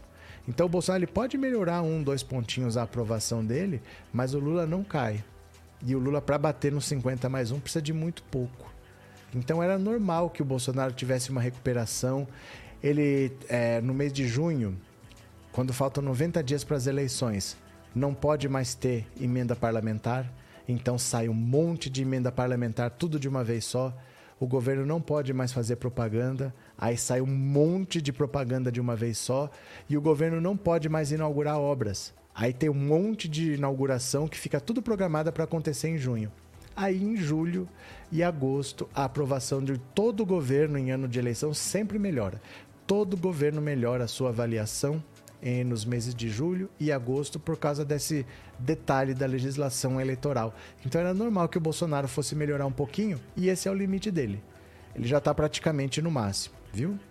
Cadê? É... Paulo Roberto, vamos ajudar conquistando mais eleitores, aqueles que querem a inflação controlada, aposentadoria e paz social. Pronto. Celiomar, com Lula, o salário mínimo 2 mil vai aumentar o consumo, empregos e o desenvolvimento. Cadê? Suzane, Bozo está em Tocantins, em Araguatins. Pronto. Sandra, será que o povo não lembra das atitudes do genocida na pandemia? Lembram, mas o tema da, da eleição não é pandemia. O tema da eleição é economia. Então, quando a economia se recupera um pouquinho, porque é normal, depois que as pessoas se vacinassem, a economia ia voltar ao normal, mesmo não sendo bom. Porque a economia não está no mesmo nível que estava antes da pandemia. Ainda está pior, mas para quem estava no fundo do poço, tá melhor. Então era normal que uf, melhorou um pouco. Entendeu? O tema de toda eleição é economia, não é pandemia, não é corrupção. O tema é sempre economia, né? Uh, Vanderberg, a questão é que a cada pesquisa o Bozo vai chegando perto. Mas o quanto, Vanderberg? A questão não é que vai chegando perto, é quanto. É quanto. Você entendeu? Porque enquanto o Lula não cair, ele não tem como passar o Lula. Ele só consegue crescer se ele roubar eleitor do Lula. Faltam 20 dias para a eleição. Não é possível ele continuar crescendo sem roubar eleitor do Lula. Como ele vai transformar um petista em bolsonarista? Você entendeu? Não tem como isso acontecer. A ideia é essa, não é que ele vai subindo, subindo, subindo, não é assim, porque as pessoas estão aqui, ó, são essas. Para você crescer, o outro tem que perder, ele precisa roubar eleitor do Lula. Ah, mas e se ele roubar do Ciro? Por quê? Por quê? Porque quem vota no Bolsonaro é um cara que quer a continuidade desse governo. Se ele está votando no Ciro, ele não quer a continuidade desse governo. Por que, que o cara vai votar no Bolsonaro agora? Se ele gosta do Bolsonaro, já estaria votando. A tendência é que quem roube eleitores do Ciro e da Simone seja o Lula. Porque tanto o eleitor da Simone, como o eleitor do Ciro, como o eleitor do Lula, não querem a continuidade desse governo, por mais que seja de direita. Mas se a pessoa quisesse a continuidade do governo, estava votando no Bolsonaro, não estava votando na Simone Tebet. Você entende? Então as pessoas que estão votando no Lula, no Ciro ou na Simone são pessoas que não querem a continuação do governo. Então é muito mais fácil que o Lula consiga puxar essas pessoas do que o Bolsonaro. O Bolsonaro não tem praticamente de onde tirar voto. Porque ele vai tirar voto de quem? Se quem não está votando nele é quem não quer a continuidade do governo. Ele não consegue fazer isso. Ele vai tirar um pouquinho ali do, do branco, nulo, mas ele já está no limite por causa disso. O público evangélico já atingiu um limite. Não tem mais o que tirar. Ele começou a perder a aprovação do público evangélico. É isso daí, né? Cadê? É, Panuti. Se Lula ganharia as eleições mesmo preso, imagina solto é 13, 13, 13. Laís, boa noite. Esses dois pontos que o Bozo subiu na pesquisa não está dentro da margem de erro? Está. Está. Está dentro da margem de erro. Assim, na última pesquisa ele tinha caído. Ele tinha caído. Agora ele subiu de novo. E é assim mesmo. É assim mesmo. Ele vai cair um ponto, vai subir um ponto, mas ele vai ficar ali onde ele está. Ele já está no limite. Ele já está no limite. Ele não tem mais como crescer. Para ele crescer, basicamente ele vai ter que roubar eleitor do Lula. Ele não tem onde buscar voto mais. Ó, deixa eu ver o dado aqui, ó. O dado mais importante dessa pesquisa talvez seja esse aqui, ó. Olha, branco e nulo é só 4%. Não sabe é só 3%. Não tem nada aqui. Não tem nada aqui. Porque o branco ou nulo sempre tem. Não tem eleição que não tenha branco ou nulo. Os indecisos são só 3%. Não tem onde ele buscar voto. Ele vai ter que buscar voto aqui, ó. Basicamente aqui. O Bolsonaro tem que buscar votos aqui. Dificilmente um, um desses eleitores aqui, ó, do Ciro ou da Simone Tebet, vai migrar para o Bolsonaro. A tendência maior é que migrem para o Lula. Porque assim, gente, ó. Vamos entender isso aqui, ó. Olha aqui, ó. Você tem um governo que está tentando a reeleição. Então ele vai ser avaliado pelo que ele fez. As pessoas olham e falam: esse governo aqui, ele merece continuar? Quem acha que o governo foi bom e ótimo, vota nele. Quem acha que o governo foi ruim ou péssimo, vota em qualquer outra coisa, mas não vota nele. Então o eleitor do Ciro é um eleitor que não quer a continuidade desse governo. Ele quer Ciro, mas ele não quer Bolsonaro. O eleitor da Simone Tebet está votando nela porque não quer Bolsonaro, porque se quisesse já estava votando. Então ele pode ser de direita, mas ele não quer Bolsonaro. E o eleitor do Lula também. Então, para você achar que um cara que considera o governo Bolsonaro ruim e péssimo, que não quer a continuidade desse governo, vai simplesmente migrar, não faz sentido. O Bolsonaro, por ser governo, ele é uma candidatura única. A oposição, de direita ou de esquerda, são várias e são pessoas que não querem a continuidade desse governo. Então aqui pode ter mais migração de votos, dificilmente aqui tem, porque o Bolsonaro é, é, o único candidato que representa a continuidade desse governo. Quem quer a continuidade desse governo já está com ele. Dificilmente estaria votando no Ciro querendo a continuidade do governo. O cara não vai estar com a Simone querendo a continuidade do governo. Você entende? O Bolsonaro é muito difícil que ele consiga roubar esses votos. Por isso que ele tem um limite, né? Gessé, os votos do Ciro estão indo para Bolsonaro, só não ver quem não quer, infelizmente. Não faz sentido, Gessé. O, o Ciro está onde ele sempre esteve. Faz um, quatro anos que o Ciro está com 6, 7%. Ele, ele não está diminuindo nem subindo, ele está com 6, 7% ó, há 500 anos, viu? É, Fábio, o Fábio Porchat já avisou que vai de Lula ao invés de Ciranha. Mas é a lógica. É a lógica. Candidato ao governo, é, candidato do governo é um só. Todos os outros são candidatos de oposição, porque eles querem outro candidato, eles não querem a continuidade desse governo. Então aqui, ó, na oposição, de direita ou de esquerda, é mais comum que tenha alguma migração do que para esse aqui que é o candidato do governo. Porque o cara tá votando na Simone Tebet, ele não quer a continuidade do governo Bolsonaro. Né? Dificilmente ele vai votar no Bolsonaro se ele está votando na Simone Tebet. Ele não quer que continue. Ivone Castro, obrigado pelo super sticker e obrigado por ser membro do canal. Muito obrigado, viu? Vamos lá? Deixa eu pegar mais uma notícia aqui, ó. Deixa eu procurar aqui. Deixa eu ver. Deixa eu ver se tem notícia, se não são só os dados, viu? Só não tem notícia, só tem os dados mesmo. Ninguém falou nada ainda. Deixa eu ver. Ó, deixa eu pegar aqui no UOL, vamos dar uma olhada, ó. De Data monopolizar Veja as atenções, os discursos, de aparecer vivo. na mídia, Cadê? nas mídias ó. sociais, como nenhum outro presidente jamais teve antes dele. Vou tirar o som, ó. Pronto. É Toledo, é difícil, mas Lula ainda tem chance de vencer no primeiro turno. Toledo avaliou que Lula tem 48% dos votos válidos. Portanto, ainda tem chances de ganhar no primeiro turno, mas está no limite da margem de erro. Além disso, o colunista salientou que tem outros fatores da pesquisa não tem como captar, mas que devem ser levados em consideração a exemplo de como será a abstenção nas eleições de outubro, sobretudo quais grupos deverão comparecer menos às urnas, além da região do país que terá maior número de faltosos, porque a depender de qual seja, será melhor ou pior para um ou dos candidatos que lideram a disputa. Brígido, Datafolha incomoda a campanha petista. Vamos ver.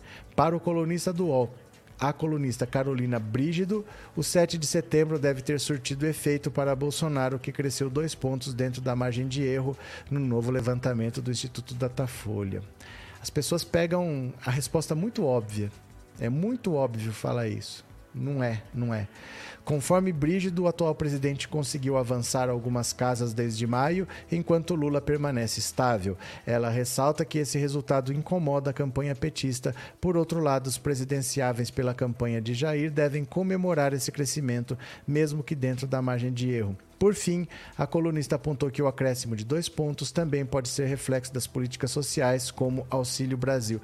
Gente, a pessoa ganha dinheiro para falar essas coisas A pessoa ganha dinheiro, porque o próprio Datafolha mostrou, ó, é, é inacreditável. Vou mostrar aqui para vocês, ó. O próprio Datafolha mostra, olha, ela está dizendo que é por causa do Auxílio Brasil, né? A gente acabou de ver aqui, ó, entre os que ganham, entre os que recebem Auxílio Brasil, ah, já mudou a matéria, ó, do que a gente tinha lido, já mudou a matéria. Eu ia procurar aquele pessoal lá, entre os que recebem o Auxílio Brasil. O Lula tem 60 a 25, mais ou menos.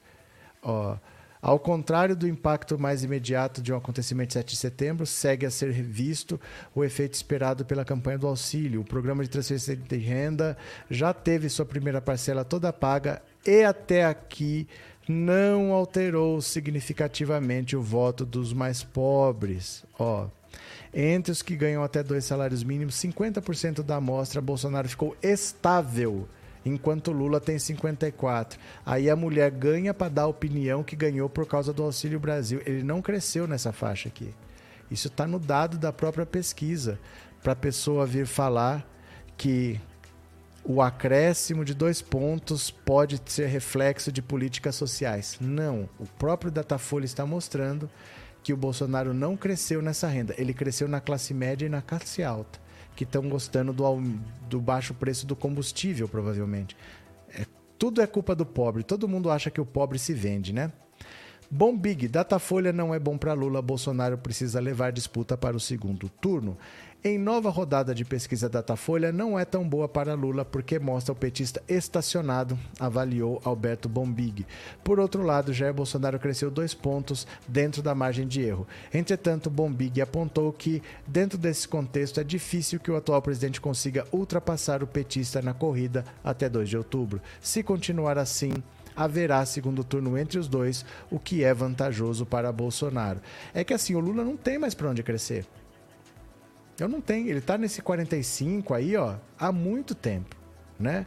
Cadê o agregador do Estadão aqui, ó? Deixa eu pegar aqui, ó. Agregador. Olha.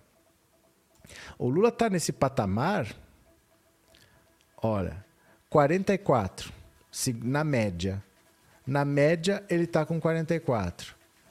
Seis meses atrás, ele estava com 44. O Lula não tem mais para onde crescer os votos acabam, as pessoas acabam.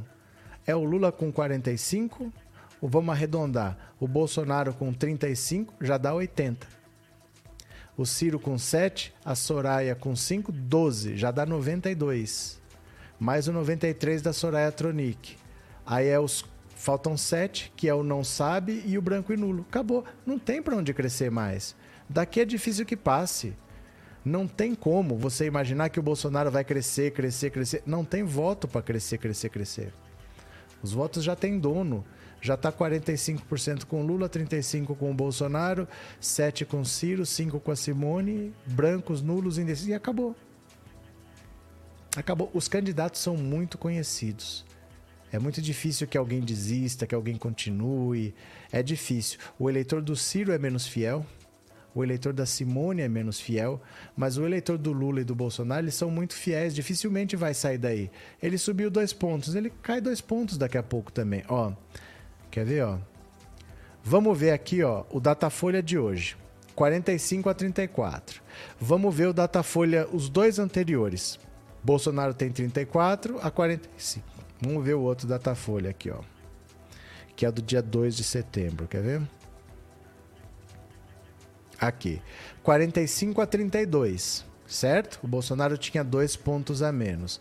Agora vamos olhar o outro Datafolha aqui, onde é que tá. Vamos achar aqui, ó. 47 a 32. Isso quer dizer que data é essa? 18 de agosto. Os mesmos 32 da última. 32. Vamos voltar para outro Datafolha aqui agora, quer ver? Vamos ver outro Datafolha aqui.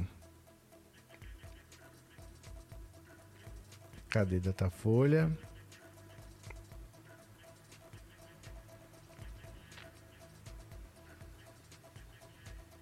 Datafolha, deixa eu chegar aqui.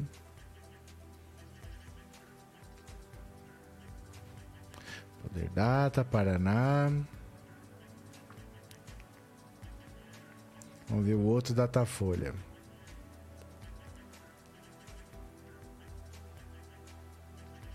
FSB, tô chegando aqui, viu? Poder Data, GEP, IPS. Tô procurando outro Datafolha. Pera lá. FSB. Ó, 27. Isso aqui foi quando? É... Maio. Em maio, ele tinha 27. Depois, em agosto, três meses depois, ele passou para 32, aí na outra pesquisa, 32, e na outra pesquisa, 34. Então, assim, é, ele cresceu 5 pontos, mas levou 3 meses para crescer, de maio até agosto. Aí depois ele está 32, 32 e 34. Quer dizer, são três pesquisas, 32, 32 e 34, são três pesquisas para crescer dois pontos. Né? São três pesquisas para crescer dois pontos. Nas três últimas Datafolha, considerando S, 32, 32 e 34. São três pesquisas que ele só cresceu dois pontos, né? Cadê que mais? É, Moura, muita gente vai acabar com essa eleição no primeiro turno. É um saco sair de casa no domingo para votar. É, Vilmar, vou continuar tentando convencer eleitores indecisos a votar em Lula, tentar convencer, converse, convencer bolsonaristas, corro o risco de ser esfaqueado e decapitado. É que assim, os indecisos são muito poucos, viu? São muito poucos, vai ser difícil achar, porque é só 3%. É só 3%. Tem bem pouco nessa eleição. Juliane, e o Centrão fica do lado de quem ganha na próxima. O Centrão não tá nem aí. O Centrão não tá nem aí. Obrigado pelos 2.500 likes. Dá um cliquezinho aí, viu, meu povo? Maria de Fátima. O fato do Bozo ter declarado que é imbrochável alguns evangélicos acordaram para a realidade da farsa do mito, não é? Não. Maria de Fátima, você acha que eles acordam para alguma coisa? Eles já viram pastor picareta pedir propina em barra de ouro no Ministério da Saúde. Já viram o ministro vender Bíblia estampada com a foto dele. Estão vendo os imóveis aí comprados com dinheiro vivo e continuam lá. Você acha que é por causa disso que eles vão mudar? Eles não mudam. Não se iluda de que bolsonarista vai acordar. Eles escolheram não acordar, né? Eles escolheram não acordar. Orquídea, o Lula deve ir na sabatina do Ratino? Sim, ele não pode perder espaço para rebater mentiras. Não adianta rebater mentiras. Aí é que tá. Não adianta rebater mentiras. Porque o eleitor dele não vai deixar de ser eleitor dele e o eleitor do Bolsonaro não vai acreditar. Não adianta rebater mentiras. Não tem efeito prático nenhum. Porque o bolsonarista vai continuar falando as mesmas mentiras, quer ele desminta, quer não. E o eleitor petista não vai desistir. Então não tem efeito nenhum na prática, assim. Ah, tem que desmentir, ninguém liga. Eles não ligam para a verdade, eles não ligam para os fatos. Eles já escolheram uma verdade para acreditar e não faz diferença para eles, né? Cadê? É, Bolsonaro casca grossa nem se atreve a ir nesse funeral da rainha capaz de fazer campanha eleitoral como fez no 7 de setembro. Cadê que mais? É, Orquídea, o Lula não deveria perder a oportunidade de desmentir as acusações canalhas do Ciro. Então, é que você está achando que isso importa. Deveria importar. Deveria importar. Mas não importa. Porque a gente está falando de um bolsonarismo que não liga. Que não liga. O cirista está muito próximo em temperamento do bolsonarista. Se eles acreditam cegamente no Ciro. Só quando chegar na véspera da eleição e que ele se tocar que o voto dele está provocando um segundo turno exatamente com os candidatos que ele não quer, aí ele pode fazer voto útil. Mas hoje não adianta. Não adianta. O pessoal tá assim, ó. O pessoal tá assim para a realidade. Não adianta esfregar a realidade na cara deles que não tem efeito, né? Olha, eles já viram de tudo, gente. Eles já viram de tudo e continuam com o Bolsonaro, né? Cadê? Olivia Moya mostrou aqui nas notificações do canal Plantão Brasil que o Bozo, que o Bozo deu piti. Eu particularmente nunca fui na live do Coiso. É, esse povo que vota no Bozo, quanto mais mau caráter, melhor. É eles eles estão adorando transgredir. Eles estão adorando ser bad boy, né? Edileuza, o mau caratismo, a mentira, o ódio a hipocrisia unem os bolsomínios ao Bolsonaro. Pronto. Cadê? Ups. Márcia, boa noite. Wesley, as pesquisas incluem brasileiros no exterior? Claro que não, as pesquisas são feitas no Brasil. Dá um certo número de municípios aqui, mas não faz pesquisa no exterior, né?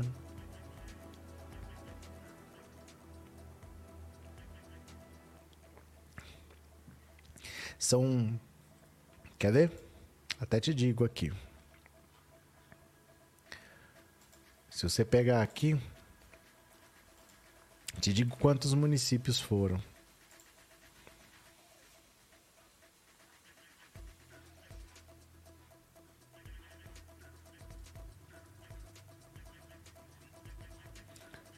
Logo diz aqui, viu?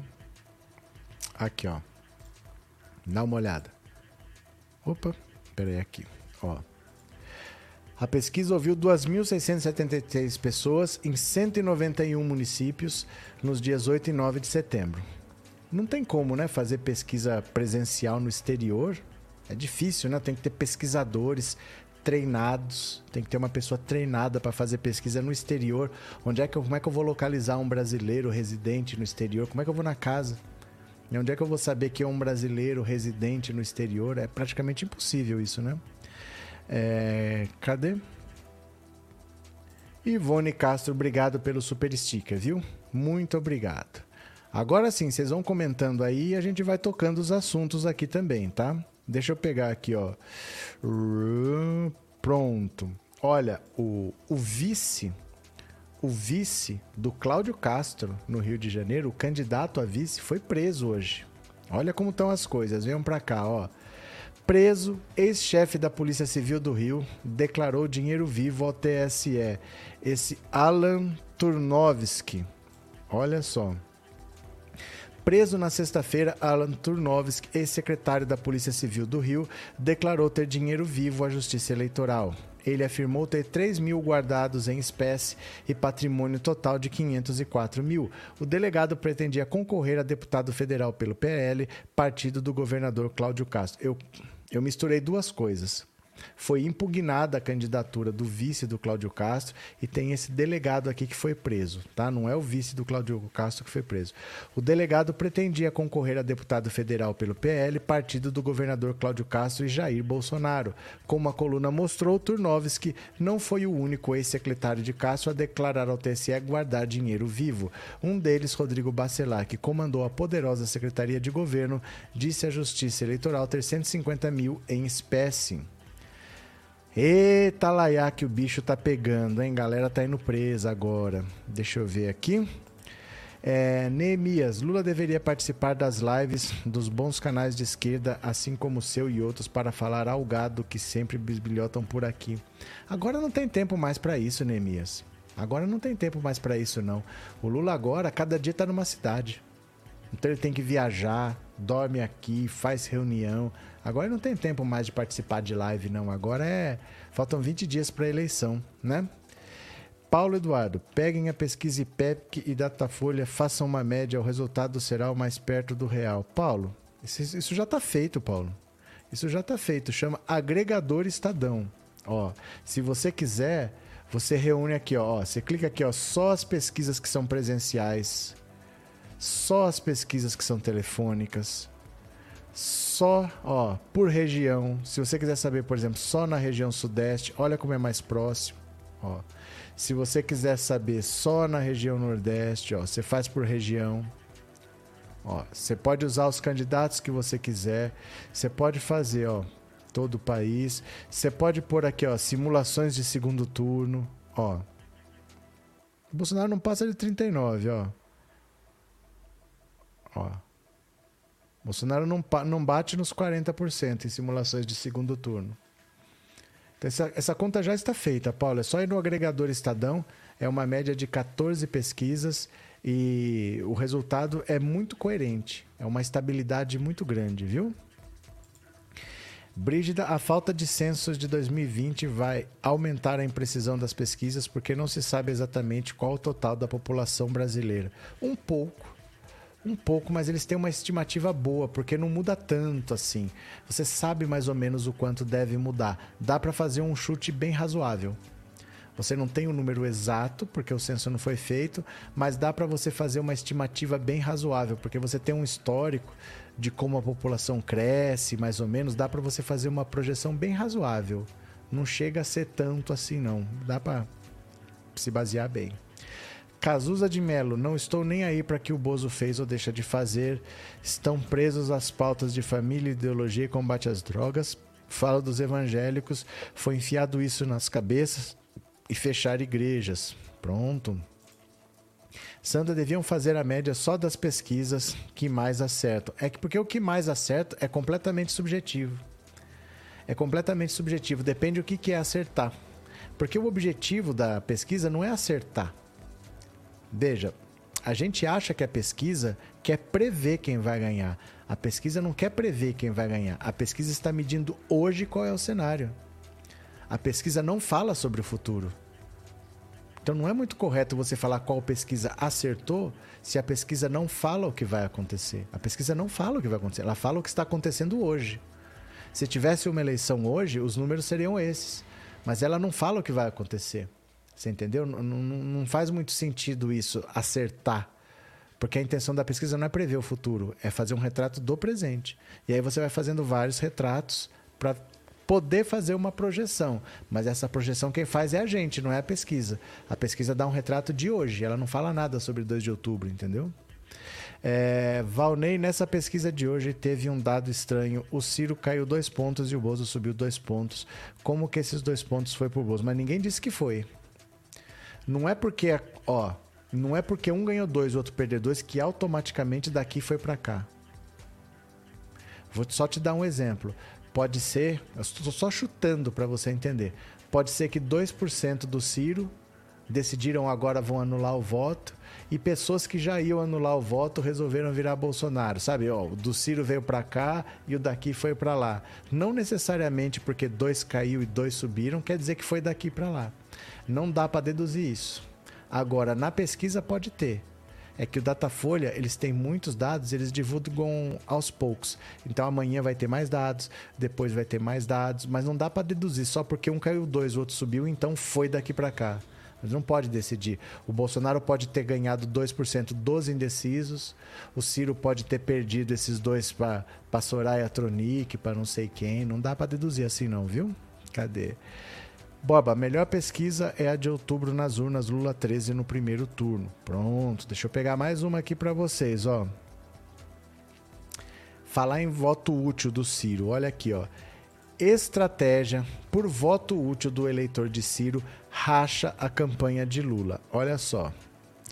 A campanha do ex-presidente Lula decidiu, em reunião na terça, lançar uma ofensiva para tentar uma vitória do petista contra Bolsonaro já no primeiro turno das eleições deste ano.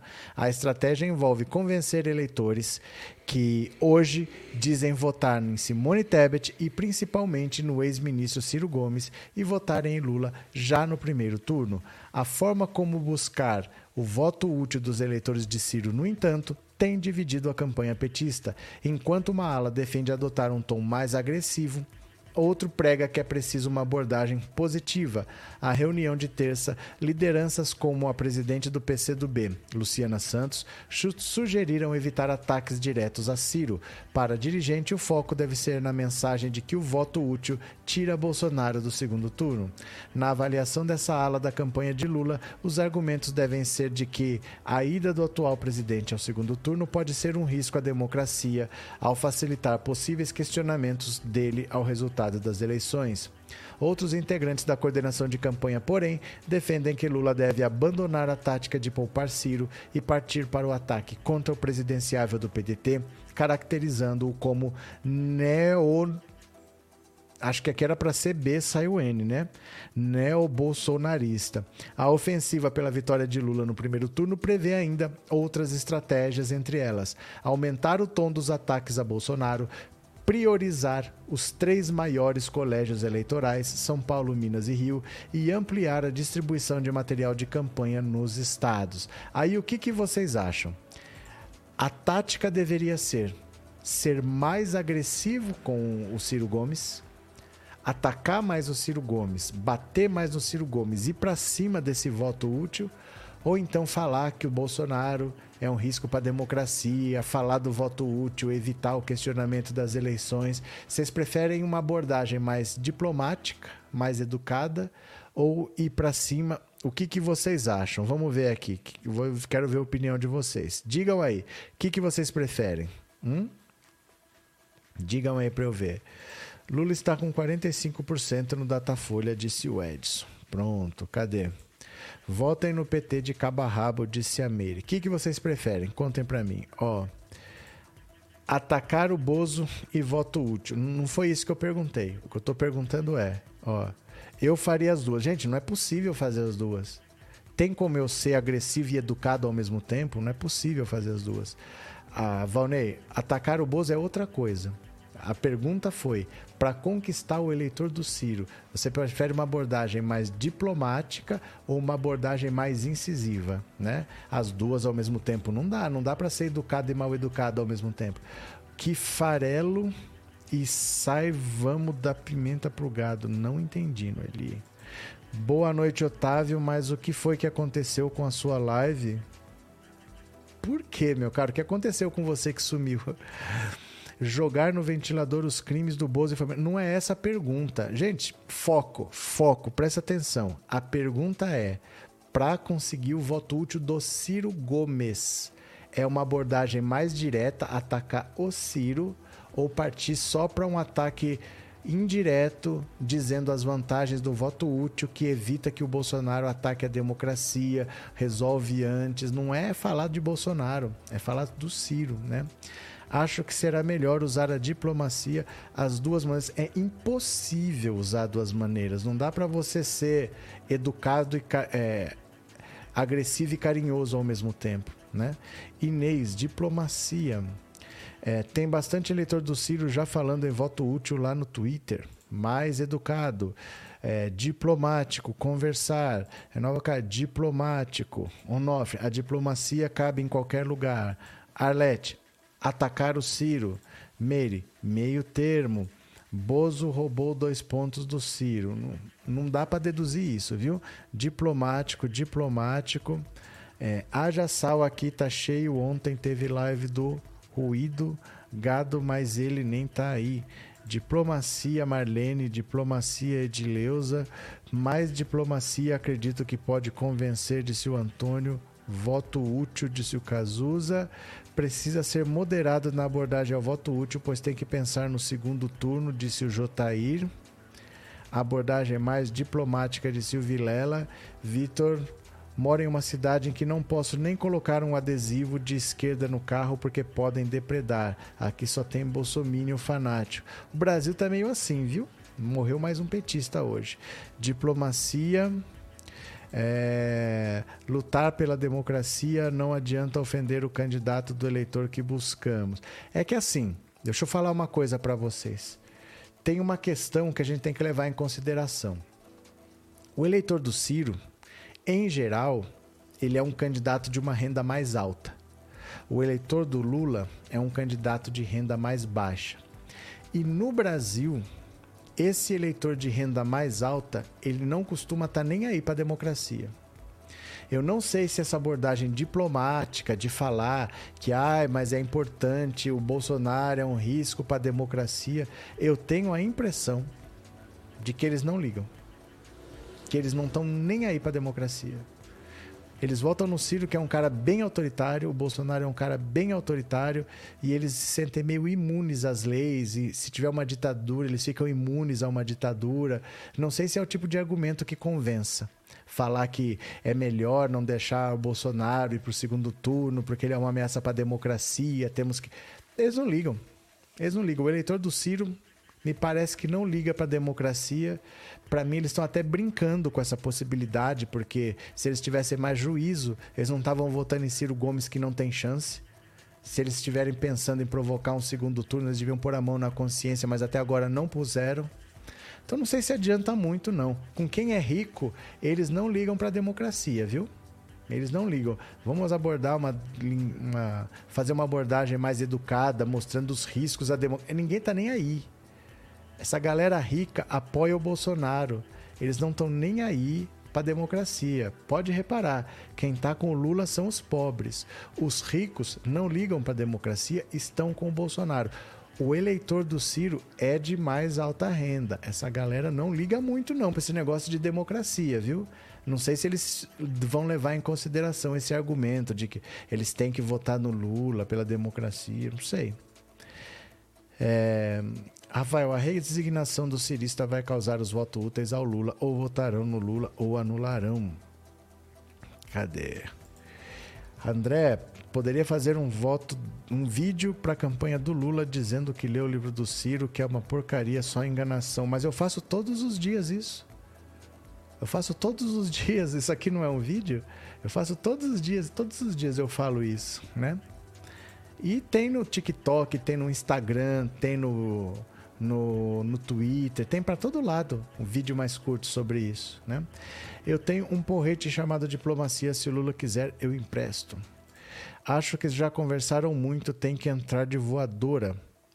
Lívia, tomar voto da, do Cirete e da Tablete na diplomacia. Eu não sei se funciona. De verdade, eu não sei se funciona, porque são eleitores que eu acho que não ligam para a democracia. Eles estão brincando de pôr a democracia brasileira em risco, votando nesses candidatos que não vão para lugar nenhum. É ou não é? Quando eles ficam brincando de votar em Ciro Gomes, eles não estão ligando para o risco que a democracia está correndo. Porque é óbvio que se tiver segundo turno é por causa deles. E eles não estão nem aí. Não sei se adianta, viu? Cadê? Desculpe, professor, mas uma ditadura ninguém está imune. Mas você não tem que falar isso para mim, meu caro. Eu não estou falando o que eu acho. Eu estou falando o que eles acham. Você entendeu o que eu falei? O que eu estou falando é o seguinte: os ricos estão apoiando o Bolsonaro e são a favor de ditadura porque eles se consideram acima de qualquer risco. Eles acham que a lei não pega eles. Então eles não ligam para a democracia, eles não têm apego a isso. Não é coincidência de que quem apoia o Lula é o pobre. E quem, quem apoia o plano golpista do Bolsonaro são os ricos, porque não pega para eles, eles não estão nem aí. Eu não estou falando o que eu acho, eu estou falando o que eles acham. E o Ciro tem um eleitor de mais alta renda que também pensa a mesma coisa, porque a gente está cansado de falar para eles que eles estão provocando um segundo turno com o Lula e o Bolsonaro, e eles não estão nem aí. Eles não estão nem aí, eles estão lá votando no Ciro, de boa. Então eu não estou falando o que eu acho, você não tem que explicar para mim. Eu estou falando o que eles pensam. Eles se acham acima disso e não tem nenhum apreço para a democracia. Não é o que eu penso, eu estou explicando o que eles pensam, né? Cadê? É... Será que um Lula mais agressivo não queima o filme? Não sei. Gente, não tem resposta para essas coisas. A vida é feita de riscos. A vida é feita de riscos. Ninguém tem essas respostas. Só fazendo para saber, né? Os pobres de direita no Brasil pensam que são ricos. Cadê que mais? Eles usaram a morte do petista para fazer campanha em cima do cadáver três presidenciáveis. Verdade também. Val Silva, nem todos os ricos estão com Bolsonaro. Conheço muitos que são Lula. O patrão da minha vizinha deixou de usar arroz prato fino porque descobriu que o dono é bolsonarista, ele é médico e petista roxo. Eu sei, Val. Óbvio que não são todos. Óbvio que não são todos. A pesquisa mesmo diz aqui, ó. Quer ver? A pesquisa mesmo diz, é óbvio que não são todos, né? Olha aqui, ó. Olha aqui. Dá uma olhada. É óbvio que não são todos. A pesquisa mesmo diz, ó.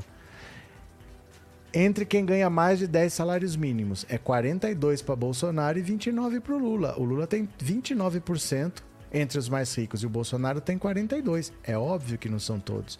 Mas o que eu estou dizendo é por que o Bolsonaro tem maioria nesse público? Porque a maioria desse público se sente acima das leis. Ah, gosta de dar carteirada, né?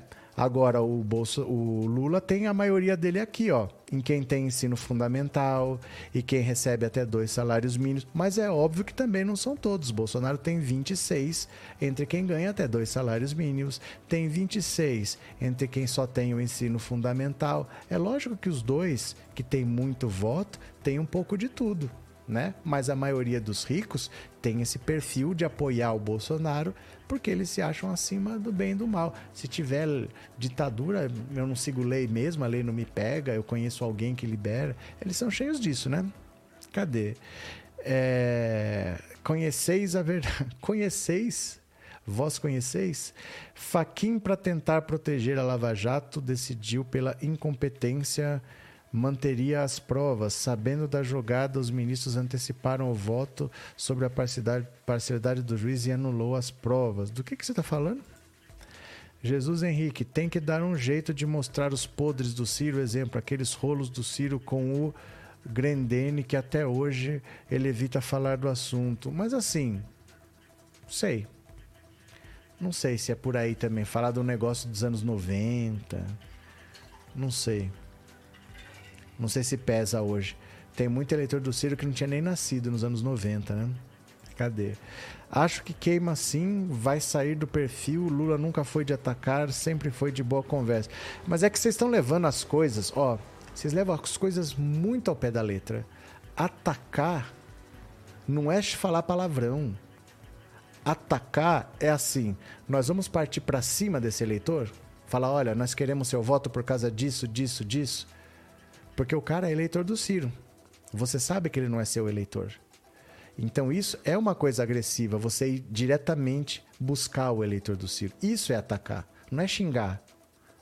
Ou vamos conversar de uma maneira mais genérica, explicando os perigos que a democracia está correndo com um candidato que pretende questionar o resultado das eleições. É isso, ninguém está falando que o Lula deve xingar o Ciro para ganhar os eleitores. Atacar o eleitor do Ciro é ir de maneira mais incisiva buscar esse eleitor, porque você sabe que ele não é eleitor seu e você está indo lá para roubar voto do outro adversário. É isso, não é xingar, né? Cadê? Borba, Ciro vai virar sem teto. Será que ele vai defender o movimento do sem teto? Cadê? É aquele vizinho que tem carro, uma casa bonita e se acha melhor que os demais. Verdade. Os Eleitores do Ciro têm poder aquisitivo, de uma certa forma não se identificam com as sandices do Bozo, então Lula tem que ir para cima em busca do voto útil, mostrando que Ciro não tem chances de ganhar. Talvez por aí, Arilena. Talvez por aí. É bastante coerente isso que você está falando. Porque assim, o Bolsonaro, gente, o Bolsonaro não tem muito o que se fazer. Ele, o cara que está apoiando o Bolsonaro, ele já viu de tudo e o cara não larga. O cara não larga, né? Arilena MS. Quem deveria atacar mais é quem gere as redes sociais do Lula. É que assim, rede social tem um efeito que é só na rede social. Não passa para o mundo real. Não passa para o mundo real. Isso é uma grande ilusão que a gente tem. Achar que alguma coisa que você faz na rede social repercute. Ah, eu assinei o manifesto, eu, eu curtia. Tem efeito na rede social faz mais pessoas verem, mas isso não leva mais gente para a rua, por exemplo. O trabalho que se faz corpo a corpo não pode ser substituído por um trabalho de rede social. São coisas completamente diferentes. Nas redes sociais, você provavelmente vai falar com um eleitor que já é seu. Dificilmente até você consegue ter uma repercussão fora disso, porque os algoritmos levam para as pessoas conteúdo que ela já está mais. É, que ela gosta mais, né? Olivia, sei que a maioria dos pobres de direita assim o são por pura ignorância, mas. Solange, mas se Lula levanta um tom acima, a imprensa cai em cima atacando Lula. E isso é novidade? E isso é novidade? Se Lula não fizer nada, ele não vai ser atacado por um acaso, né, Solange? Joana, se todo eleitor petista for igual a mim, não muda jamais o voto. Boa noite, Joana Maria. Jotair, Ciro é muito oportunista, tuitou sobre o assassinato do petista hoje para ganhar voto. Tiago Targino, eleição não se vence só com paz e amor, mas tem que ter sim uma investigação, até porque tem muito eleitor que não é convicto do voto. Pedro, eu acredito muito no trabalho de formiguinha na abordagem tete a tete, mãos à obra. Já, que assim, já tem 20 dias, viu? tem 20 dias. A gente pode ter uma abordagem mais diplomática também, mas tem 20 dias. É pouca coisa. Cadê? É, Lula no primeiro turno, isso é fato, não tenho dúvidas. Afinal, Lula está na frente desde que recuperou os direitos políticos. Tenho certeza os dois pontos virão tranquilamente. O Bozo não tem de onde arrancar a voto. Eu continuo achando que essa eleição vai acabar no primeiro turno. O Bolsonaro praticamente está no limite dele e falta pouco. Esse pouco deve vir do voto útil. É que o voto útil não vai aparecer semana que vem, nem na outra. Às vezes aparece só é do sábado para domingo. Vamos ver, né? Lívia, acho que o PT deveria aproveitar a hora eleitoral para falar diretamente com esses ciristas e evangélicos. Eu, Vécio, conscientizar o eleitor do Ciro dos riscos iminentes com a eleição do Bozo. Eles sabem e eles não ligam. O eleitor do Ciro é um cara de mais alta renda, é um cara mais interessado em política, é um cara que discute mais. Ele sabe tudo isso e não liga. Ele está votando no Ciro do mesmo jeito.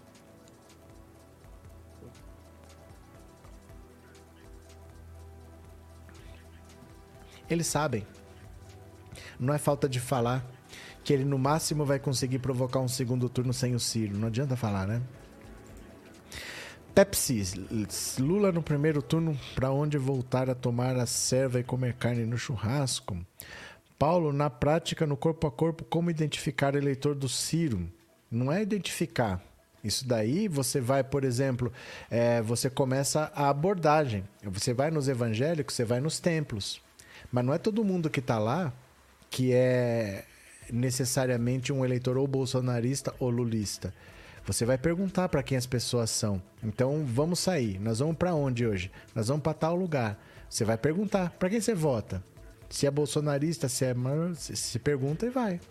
É assim que funciona. Com a abordagem corpo a corpo, você não sabe onde as pessoas estão.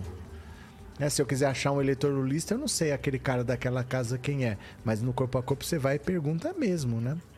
Dragana, chegando tarde, vendo desde o início. Valeu, obrigado pelo super chat. Ivone, obrigado pelo super sticker também. Ó, eu vou aproveitar que já passou da hora 9h15. Eu vou ver quem que mandou Pix, tá? Então vou ver aqui rapidinho quem que contribuiu com um Pix. Vou ler aqui agora.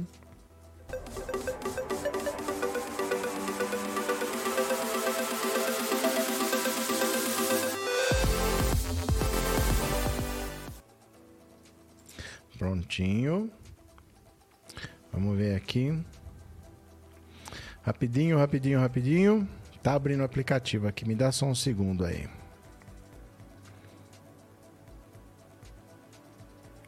Pronto. Aê. Eu vou agradecer primeiramente, ó. É, Mara Catarina Cunha, obrigado pelo Pix de coração, Mara. José Ivan da Silva, obrigado também pela sua colaboração. É, Paulo Cardoso da Silva, obrigado, Paulo. Abraço. É, Humberto Alves da Silva, muito obrigado. Maria da Graça Silva, boa noite, amo o teu canal. Muito obrigado, Maria da Graça, valeu. É, hum, Raimundo Yamamoto, muito obrigado, Raimundo. Obrigada pelas aulas. Na esperança que o voto útil resolva essa eleição no primeiro turno. É Lula, disse Diana Lídice Araújo Silva. Brigadão. E é, José Marcelo de Paula Campos, obrigado pelo seu Pix, valeu? Hoje, como teve Datafolha e a gente passou do horário, já são 9h20, eu não vou fazer o resumo do dia hoje. Amanhã a gente faz, tá? Eu vou agradecer a todo mundo que esteve por aqui. É... Gente, tenham calma, tá? Tenham calma, porque o Lula, achar que o Lula vai crescer não é plausível, não tem votos para ele crescer, como não tem votos para o Bolsonaro crescer, os votos estão muito distribuídos, tem 3% de indecisos só, nunca teve uma eleição com tão poucos indecisos, tem pouca margem, o voto útil não acontece agora, ele acontece um, dois dias antes da eleição no máximo, então tenham calma, as coisas vão acontecer, dificilmente vai ter mudança porque não tem de onde tirar voto. O Lula se manteve nos mesmos 45 e 45 é muita coisa. Muita, muita coisa. Parece que é aquele negócio assim. É, você está ganhando o campeonato pela décima vez e está com medo que não vai ganhar a décima primeira. Não, calma, é, não é pouca coisa ganhar 10 vezes. Né? Você ter 45% e se dá o luxo de saber se vai ganhar no primeiro ou no segundo turno, é um privilégio muito grande. Parece que o mundo está acabando, mas a gente está tendo o privilégio de discutir se vai vencer já no primeiro turno ou no segundo, que ninguém conseguiu. Que ninguém conseguiu. Um governo que não vai se reeleger e ainda vai perder de cara no primeiro turno é muita coisa. Então, se a gente está discutindo nesse nível, não é para ficar desesperado, não. tá bom? Obrigado, até amanhã. Amanhã eu volto de manhã, valeu? Um beijo grande para vocês. Brigadão. Tchau.